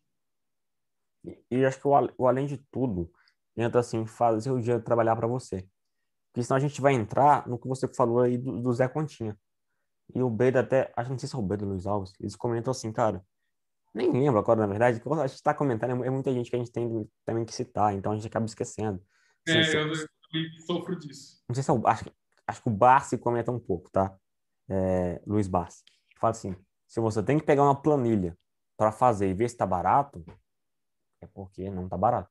Tá? Então, assim, pode ser que esteja, mas fala assim, está barato o suficiente para comprar. Então, se eu te mostrar aqui minha empresa, mostrar o histórico da lucratividade, rentabilidade, você já vai ter uma ideia prévia você vai conseguir, pelo menos, ter um esboço. Se é uma boa empresa para investir ou não. Para você, você deve ter experiência, eu consigo te mostrar. E você já vai ter uma conclusão, é, porque você também tem a experiência de saber olhar para o lugar certo. Então, como a gente estava falando, por exemplo, da reserva de emergência. É muita pergunta sem nexo. Aonde eu deixo a reserva de emergência? E como você comentou, assim, ah, ah porque tem liquidez imediata. Você vai entrar lá e você vai ver. O banco, por exemplo, que eu tenho aqui, depois de 9h45, se eu não me engano, eu não consigo. É só no outro dia útil. Então, ah, mas é só de 9h45 até 6 horas da manhã. Tá, de fato. Mas é o risco, como você, a gente comentou, da ruína. E não, ó, não vai quebrar é. tudo assim, mas de é, fato assim, é um risco. A lógica, isso é talibiano também. É, é, Taleb fala, toda análise preditiva é burra. Você não pode partir do pressuposto que você vai prever o futuro. Você não tem. Então, você tem que estar preparado. Você tem que estar preparado. E estar preparado para os agentes estressores, seja uma emergência e tudo mais, é, é antifrágil. Você é forte. Você é, ou pelo menos robusto. Ou pelo menos robusto diante desses agentes estressores. E cisnes negros são imprevisíveis. E eu não estou falando de cisne negro econômico na economia global. Às vezes é um cisne negro na sua vida. Pode acontecer uma doença e tudo mais, ou você bateu o carro no sábado no sábado à noite e precisar de dinheiro ali, alguma coisa assim, um valor a mais. Tudo pode acontecer. Então, é, é o conceito de redundância, né? Talibiano também. Se ter redundâncias o, o, o organismo humano, a, a biologia, entende bem esse conceito de redundância. O ser humano, ele foca muito em otimizar. Vou otimizar, otimizar, otimizar, corta isso, corta aquilo, e não tem redundância. O, o, o, dinheiro na poupança é uma forma de redundância. A liquidez ali, o dinheiro parado com liquidez, é uma forma de redundância. Ah, mas eu não estou usando, eu vou botar, vou investir. Não, redundância. Você precisa ter redundância, porque pode acontecer qualquer coisa. O corpo tem dois pulmões, tem. É, tá entendendo? É, é, tudo em dois: dois olhos, duas orelhas, duas narinas. O corpo tem redundância. A biologia humana tem redundância em, em muitos aspectos, só que o ser humano não entende a, a, a sapiência da natureza, né? E, e voltando, é, é você não se expor à ruína. Não se expor à ruína. E até que você comentou aqui, do corpo humano, naturalmente, tem outro ponto que é também de tentar, como você falou, de prever o futuro. Cara, assim, é. a, gente, a gente pode pegar aqui, é, acho que até fizeram experimento, tá? Pegaram, assim, um algoritmo lá que, pô, eles soltavam números aleatórios e montavam um gráfico, simulando uma, um mercado. Tá subindo, tá caindo. E, assim, as pessoas tentavam prever. Mesma coisa de uma loteria. Eu acho que vai sair tal número. Eu acho que vai subir. Eu acho que vai cair. Aí entra na, na coisa assim mais ridícula que são as opções binárias. Então, ah, vai subir, vai cair. Não, é, é, e o ponto é, para a gente aqui, isso chega assim a ser tão óbvio que a gente nem precisa discutir que está errado. A gente já sabe que aquilo está errado. E assim, até é difícil de explicar para uma pessoa, porque a gente não consegue, tipo assim, visualizar, cara, como é que você não está vendo que isso daqui é uma insanidade? 300% por semana, por mês. Como que você não está vendo que isso daqui é uma barbaridade? Então, acho que a gente perde um pouco também dessa noção. E outra, outra coisa que eu ia comentar quando a gente está falando de Bitcoin era a seguinte. Você vai diferir quem entende de Bitcoin, quem não entende, quando você perceber qual é a visão daquela pessoa sobre o Bitcoin. Se a pessoa está falando sobre Bitcoin e ela está mostrando uma tela com um gráfico, um candle, verde, está mostrando linha. Hum, esquece, esquece. se, se, ela está comentando aqui com a estante de livro atrás, está comentando da parte moral, da parte ética, da parte de descentralização, tecnologia, blockchain é outra história. Então, acho que você também ver essa história depende muito da perspectiva. Então, se você vê por quem está vendo o gráfico, você não vai estar tá bem instruído. Mas se você vê que por quem de fato compreende o Bitcoin e está de olho no fundamento, eu acho que faz muito mais sentido. É sempre fundamento, né? A gente sempre é sempre uma análise fundamentalista, é uma análise de fundamento, é uma visão de longo prazo sempre. Fundamento é, é, é visão de longo prazo. Isso é uma questão saudável, é uma questão de moral até para mim, é uma questão moral. E eu não sei o que você pensa de análise gráfica. É... eu tenho minhas críticas também à análise gráfica. Antes eu tinha até achava que poderia ser útil para alguma coisa. Hoje eu vejo realmente que é totalmente inútil, porque parte do pressuposto de previsão do futuro. E a gente não prevê o futuro. E a história não se repete. A história não se repete. Bruno, é sério que você está falando? Muita gente fala assim: ah, mas o si é cíclico, o ciclo. Cara, existem ciclos de mercado, mas isso não quer dizer que vai se repetir da mesma forma que foi no passado. Essa foi, inclusive, a lição que eu falei ontem na minha live. A história é um professor grosseiro, porque nem sempre se repete. É, e Taleb fala isso, não sei se foi no Cisne Negro ou em Antifrágil, mas ele fala sobre a uma usina nuclear, não sei se é de Fukushima, no Japão. Eles construíram uma usina nuclear para um. Agora eu não sei se foi para um terremoto, mas só para fins de exemplificação. Eles construíram uma usina nuclear para um terremoto, por exemplo, para um terremoto. Agora a gente construiu a usina para o maior terremoto que possa acontecer na, na história sísmica do mundo e suporta o maior terremoto do mundo. Não, esse, essa usina é infalível. Aí veio um tsunami. Assim, tá vendo? Então, você não estava preparado, você estava pensando que você estava preparado para o futuro, só que o futuro é uma caixinha de surpresas. Você estava se expondo de forma frágil.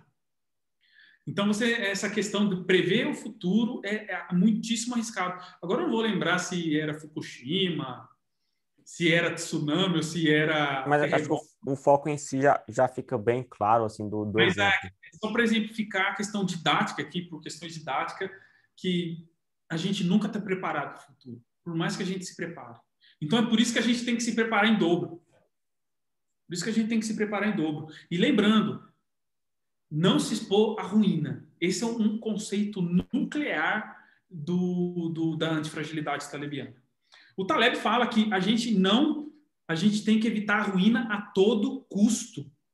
Isso está em antifrágil. A gente precisa evitar a ruína a todo custo. E como é que ele fala? É, é, a, a, a, presença da, da ruína desqualifica qualquer análise de custo-benefício. Exato que é a questão da roleta russa. Ah, mas o custo-benefício são seis, se tem seis balas ali, eu tenho uma chance em seis, uma chance em seis seria quantos por cento? Agora. Dá 84. 84,16. Na verdade, 83,333,1666. Então, ah, mas ainda tem. Cara, a exposição à ruína desqualifica qualquer análise de custo-benefício. Exato. E como comentei, assim, se se é um risco que pode tirar você do jogo, ele não vale a pena ser corrido. Então, não vale que... a pena abraçar esse risco. Não vale a pena abraçar esse risco. Investir é uma forma de comprar risco, né? Você está comprando risco. E quanto maior o retorno, maior o risco. E quanto maior o retorno, maior a possibilidade de você se expor à ruína. Por isso que opções binárias é, é fra, fragilista, é fragilizante, né? Porque você está se expondo ao risco da ruína. E, vou além. Eu tenho problemas também com opções, inclusive, você está vendo que eu tenho problema também com outros tipos de investimento. Eu acredito que opções não é para pessoa física, não serve para pessoa física. Opções é um excelente mecanismo para quem negocia soja, por exemplo. Eu tenho clientes que compram venda de soja, eles precisam fazer contratos de opções com o banco para segurar o preço por causa da variação do preço da soja e tudo mais. Opções têm as suas finalidades tudo tem a sua finalidade, mas hum, eu não vejo com bons olhos a pessoa física ficar perdendo tempo com opções. Ah, mas eu tenho que fazer o seguro de carteira. Se você investe daqui pensando no longo prazo, o seguro vai sair muito caro para você. Vai sair muito caro. Esse seguro vai custar caro. Seguro tem custos. E, e não, também não vejo com bons olhos. Peter Lynch mesmo ele fala que nunca investiu. Ele tem um capítulo só sobre opções nesse livro. E ele fala que nunca precisou investir. E ele foi um dos maiores gestores de fundo da história do, do, do capitalismo dos Estados Unidos. Nunca investiu em opções. E pessoa física é totalmente desnecessário, porque é complexo. E se é complicado, não serve para pessoa física. Aí você pensa, Bruno, você fala aí que é talebiano, antifragilidade, skin the game. O Taleb, ele era trader de opções. Exatamente. Ele era trader de opções. Só que, ó, tem um artigo aqui no Brasil, é, um artigo, eu vou te passar o artigo depois, o link desse artigo é, essa pessoa entrevistou Taleb aqui no Brasil. E ela pergunta, Taleb, ó, é, eu não sei se eu tenho um artigo aqui. Cara, eu não vou ter o artigo. Vamos ver se eu acho o artigo. Eu já vou até te passar o link do artigo. Aí eu coloco no link da descrição para o pessoal acompanhar. Cara, a pessoa pergunta assim, Taleb, é, uma pessoa ela está falando sobre substituto de beta, está falando umas coisas bem complicadas, né? Cálculo de, de beta.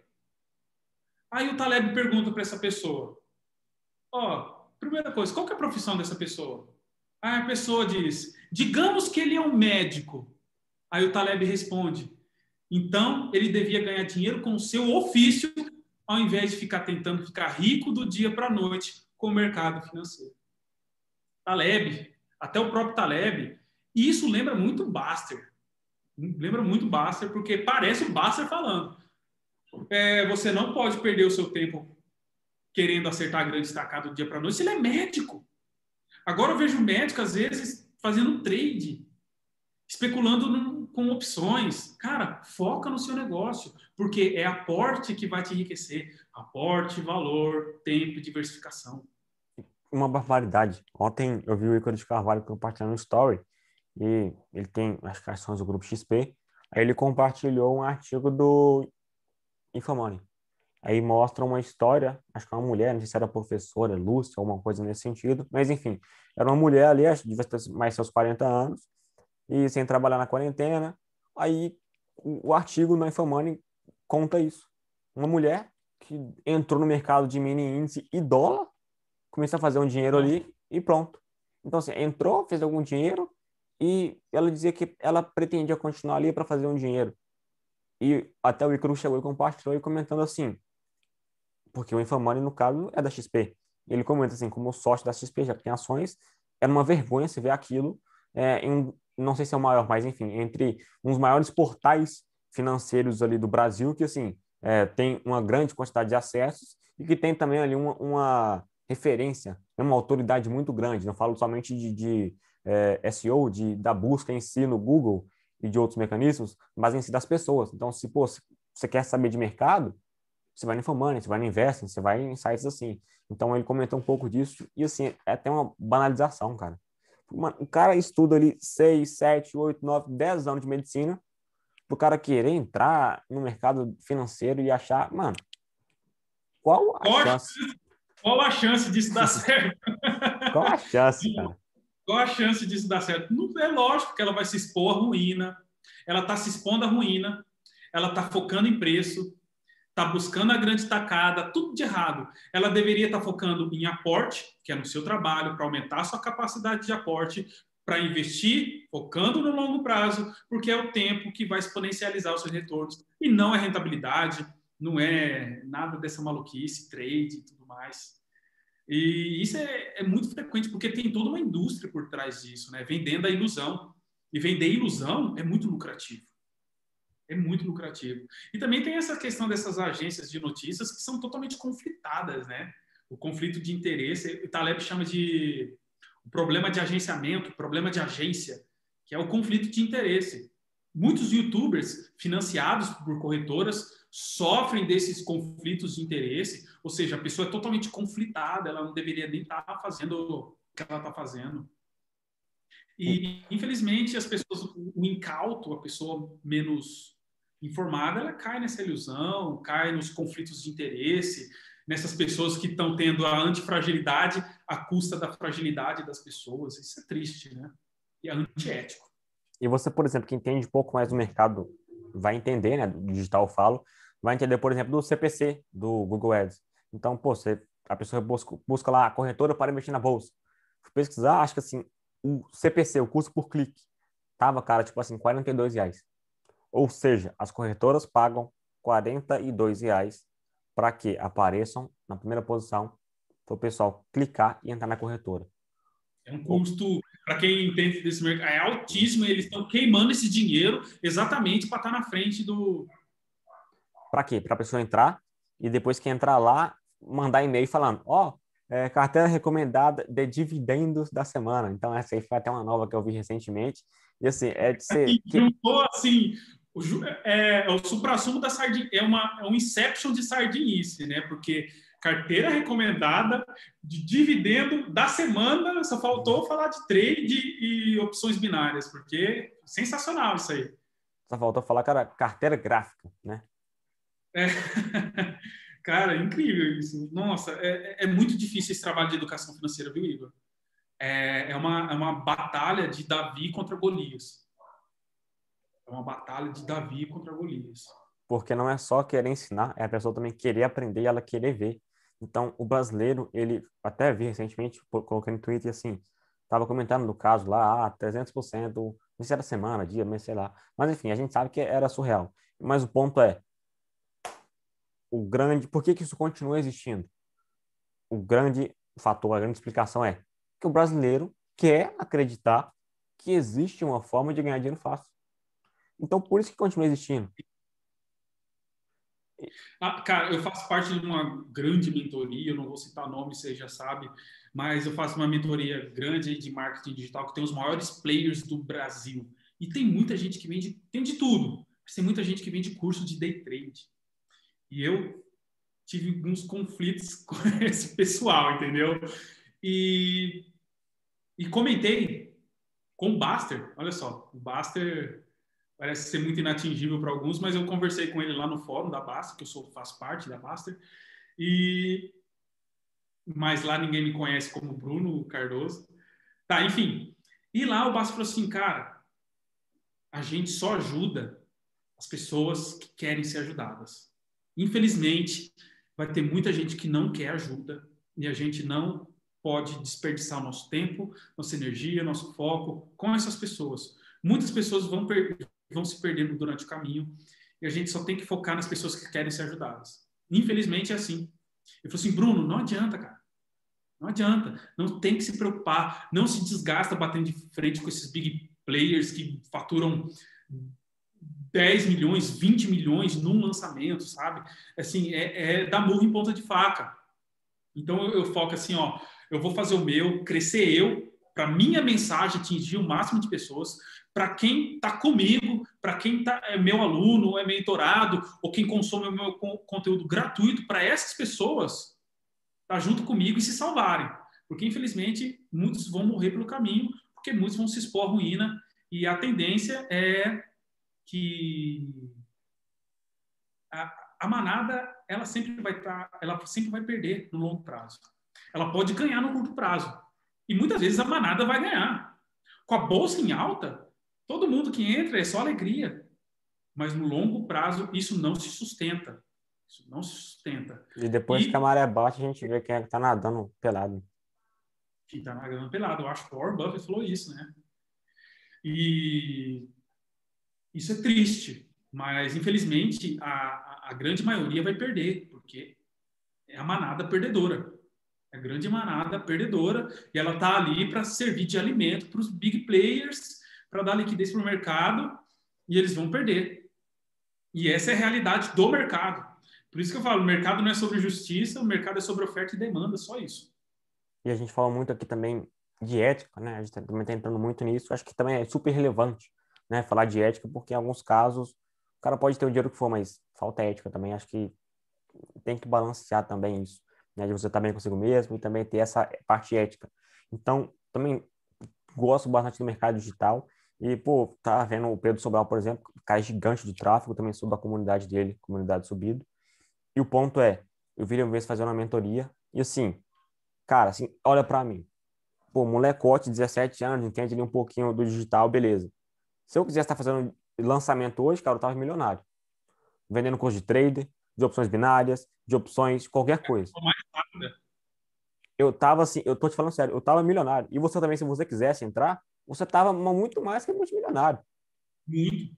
Porque a gente é entende, entende um pouquinho do digital e consegue o quê? Colocar o quê? Uma oferta que pô, é praticamente irresistível. Então, assim, ah, se oferecer um curso de graça, como investir por longo prazo, dividendos, é, preço, valor, aporte, consistência, ninguém quer. De graça, ninguém quer. Toma aqui meu curso, minha sala mensal, minha sala mensal de sinais, que custa mil reais por semana. O cara quer. Sinais parece um negócio meio místico, né? Sinais, setas, luzes, é um negócio meio religioso, até meio místico. Maluquice isso, cara. É, é de fato isso. É, é, toca na ganância. Para quem conhece Marx, sabe que as pessoas são movidas por medo e ganância. Quando você toca na ganância na ganância gritante, ó, você vai ganhar muito dinheiro de forma rápida e fácil. É só seguir esse sinal aqui. Nossa, essa é uma oferta que ilude, é o canto da sereia para a maior parte das pessoas. A maior parte das pessoas. A ganância humana ela é muito manipulável, né? E as pessoas ganham muito dinheiro lucrando em cima da ganância dos incautos. E, e por exemplo, a gente comentou assim, a ética ela vai sobressair é, a lei. Tá dentro da lei? Tá. Mas dentro da ética não tá. Você entrar e vender ali uma oferta para você fazer dinheiro fácil, não é ético.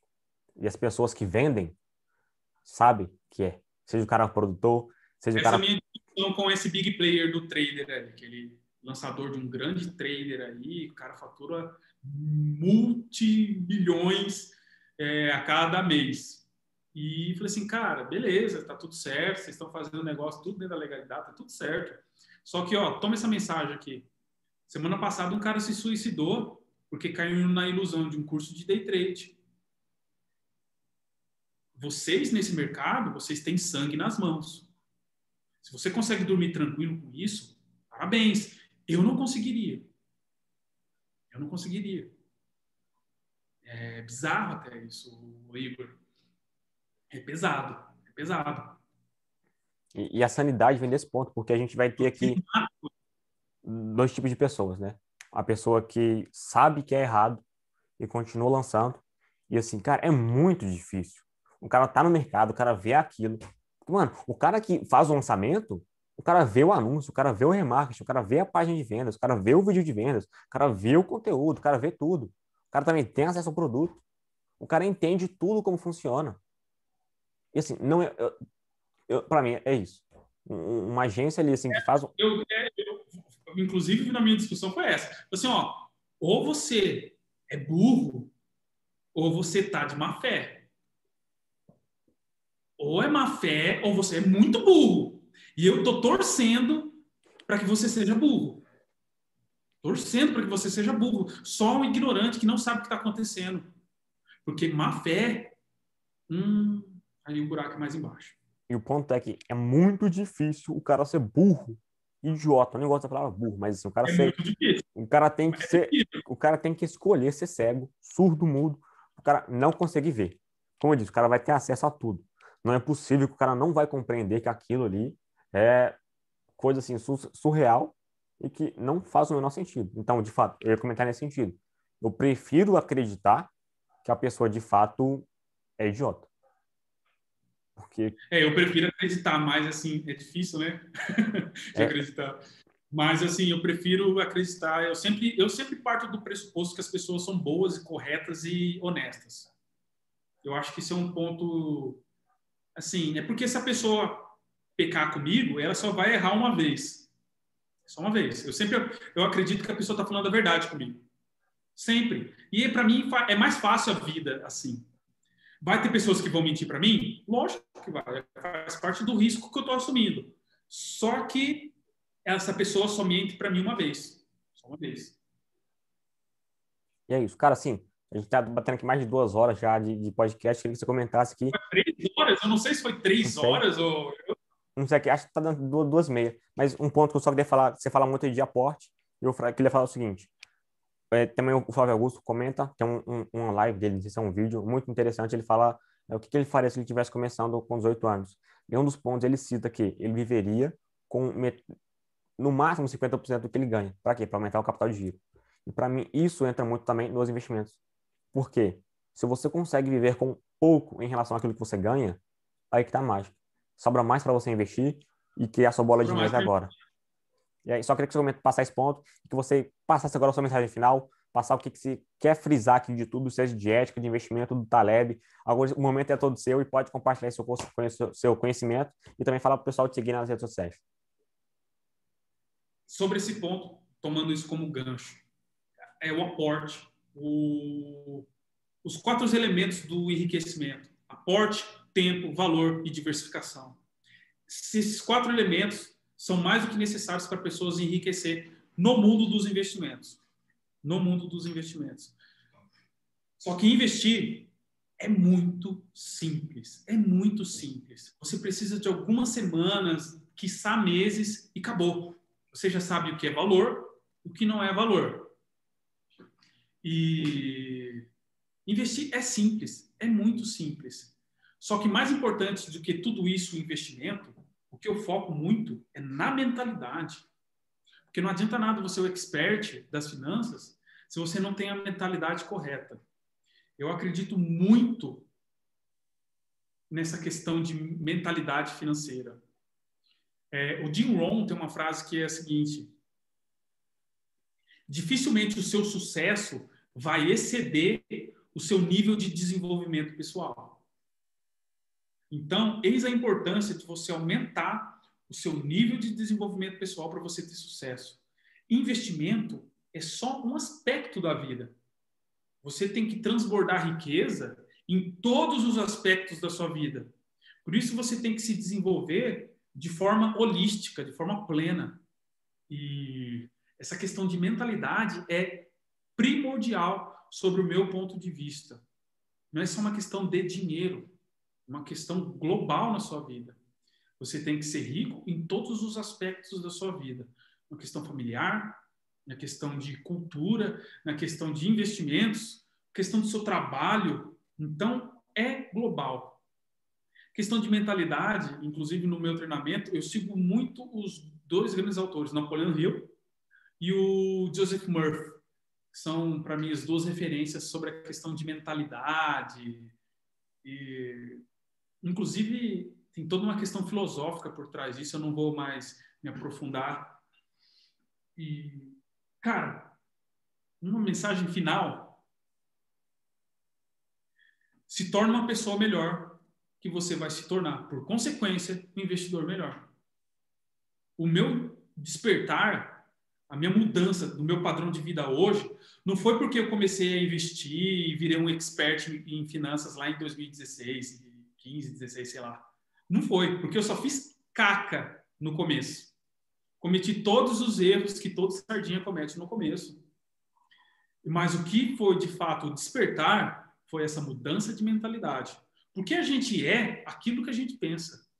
O que a gente pensa, na maioria das vezes, é aquilo que a gente se torna. É, we become what we think about. Nós nos tornamos aquilo que pensamos. Nós nos tornamos aquilo que pensamos. Então a gente tem que tomar muito cuidado com nossos padrões mentais, com a nossa atitude mental. De preferência, mantendo uma atitude mental positiva e sabendo que o mais importante é a gente se tornar pessoas melhores, inclusive eticamente, né?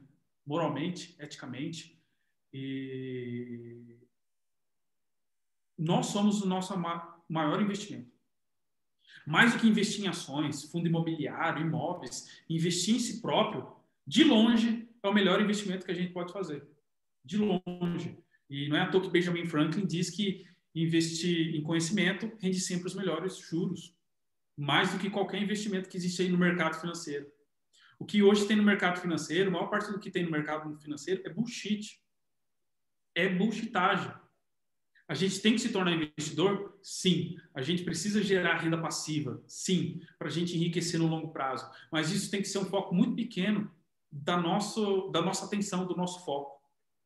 A gente tem que focar, sim, em se tornar pessoas melhores. Eu acredito que esse é o núcleo principal de que a gente evoluir enquanto pessoa vai dar os nossos maiores retornos nos investimentos e sempre com mentalidade de longo prazo, porque se, se não é mentalidade de longo prazo, não é investir. É qualquer coisa, menos investimento. Enfim, eu acredito que seja isso. É...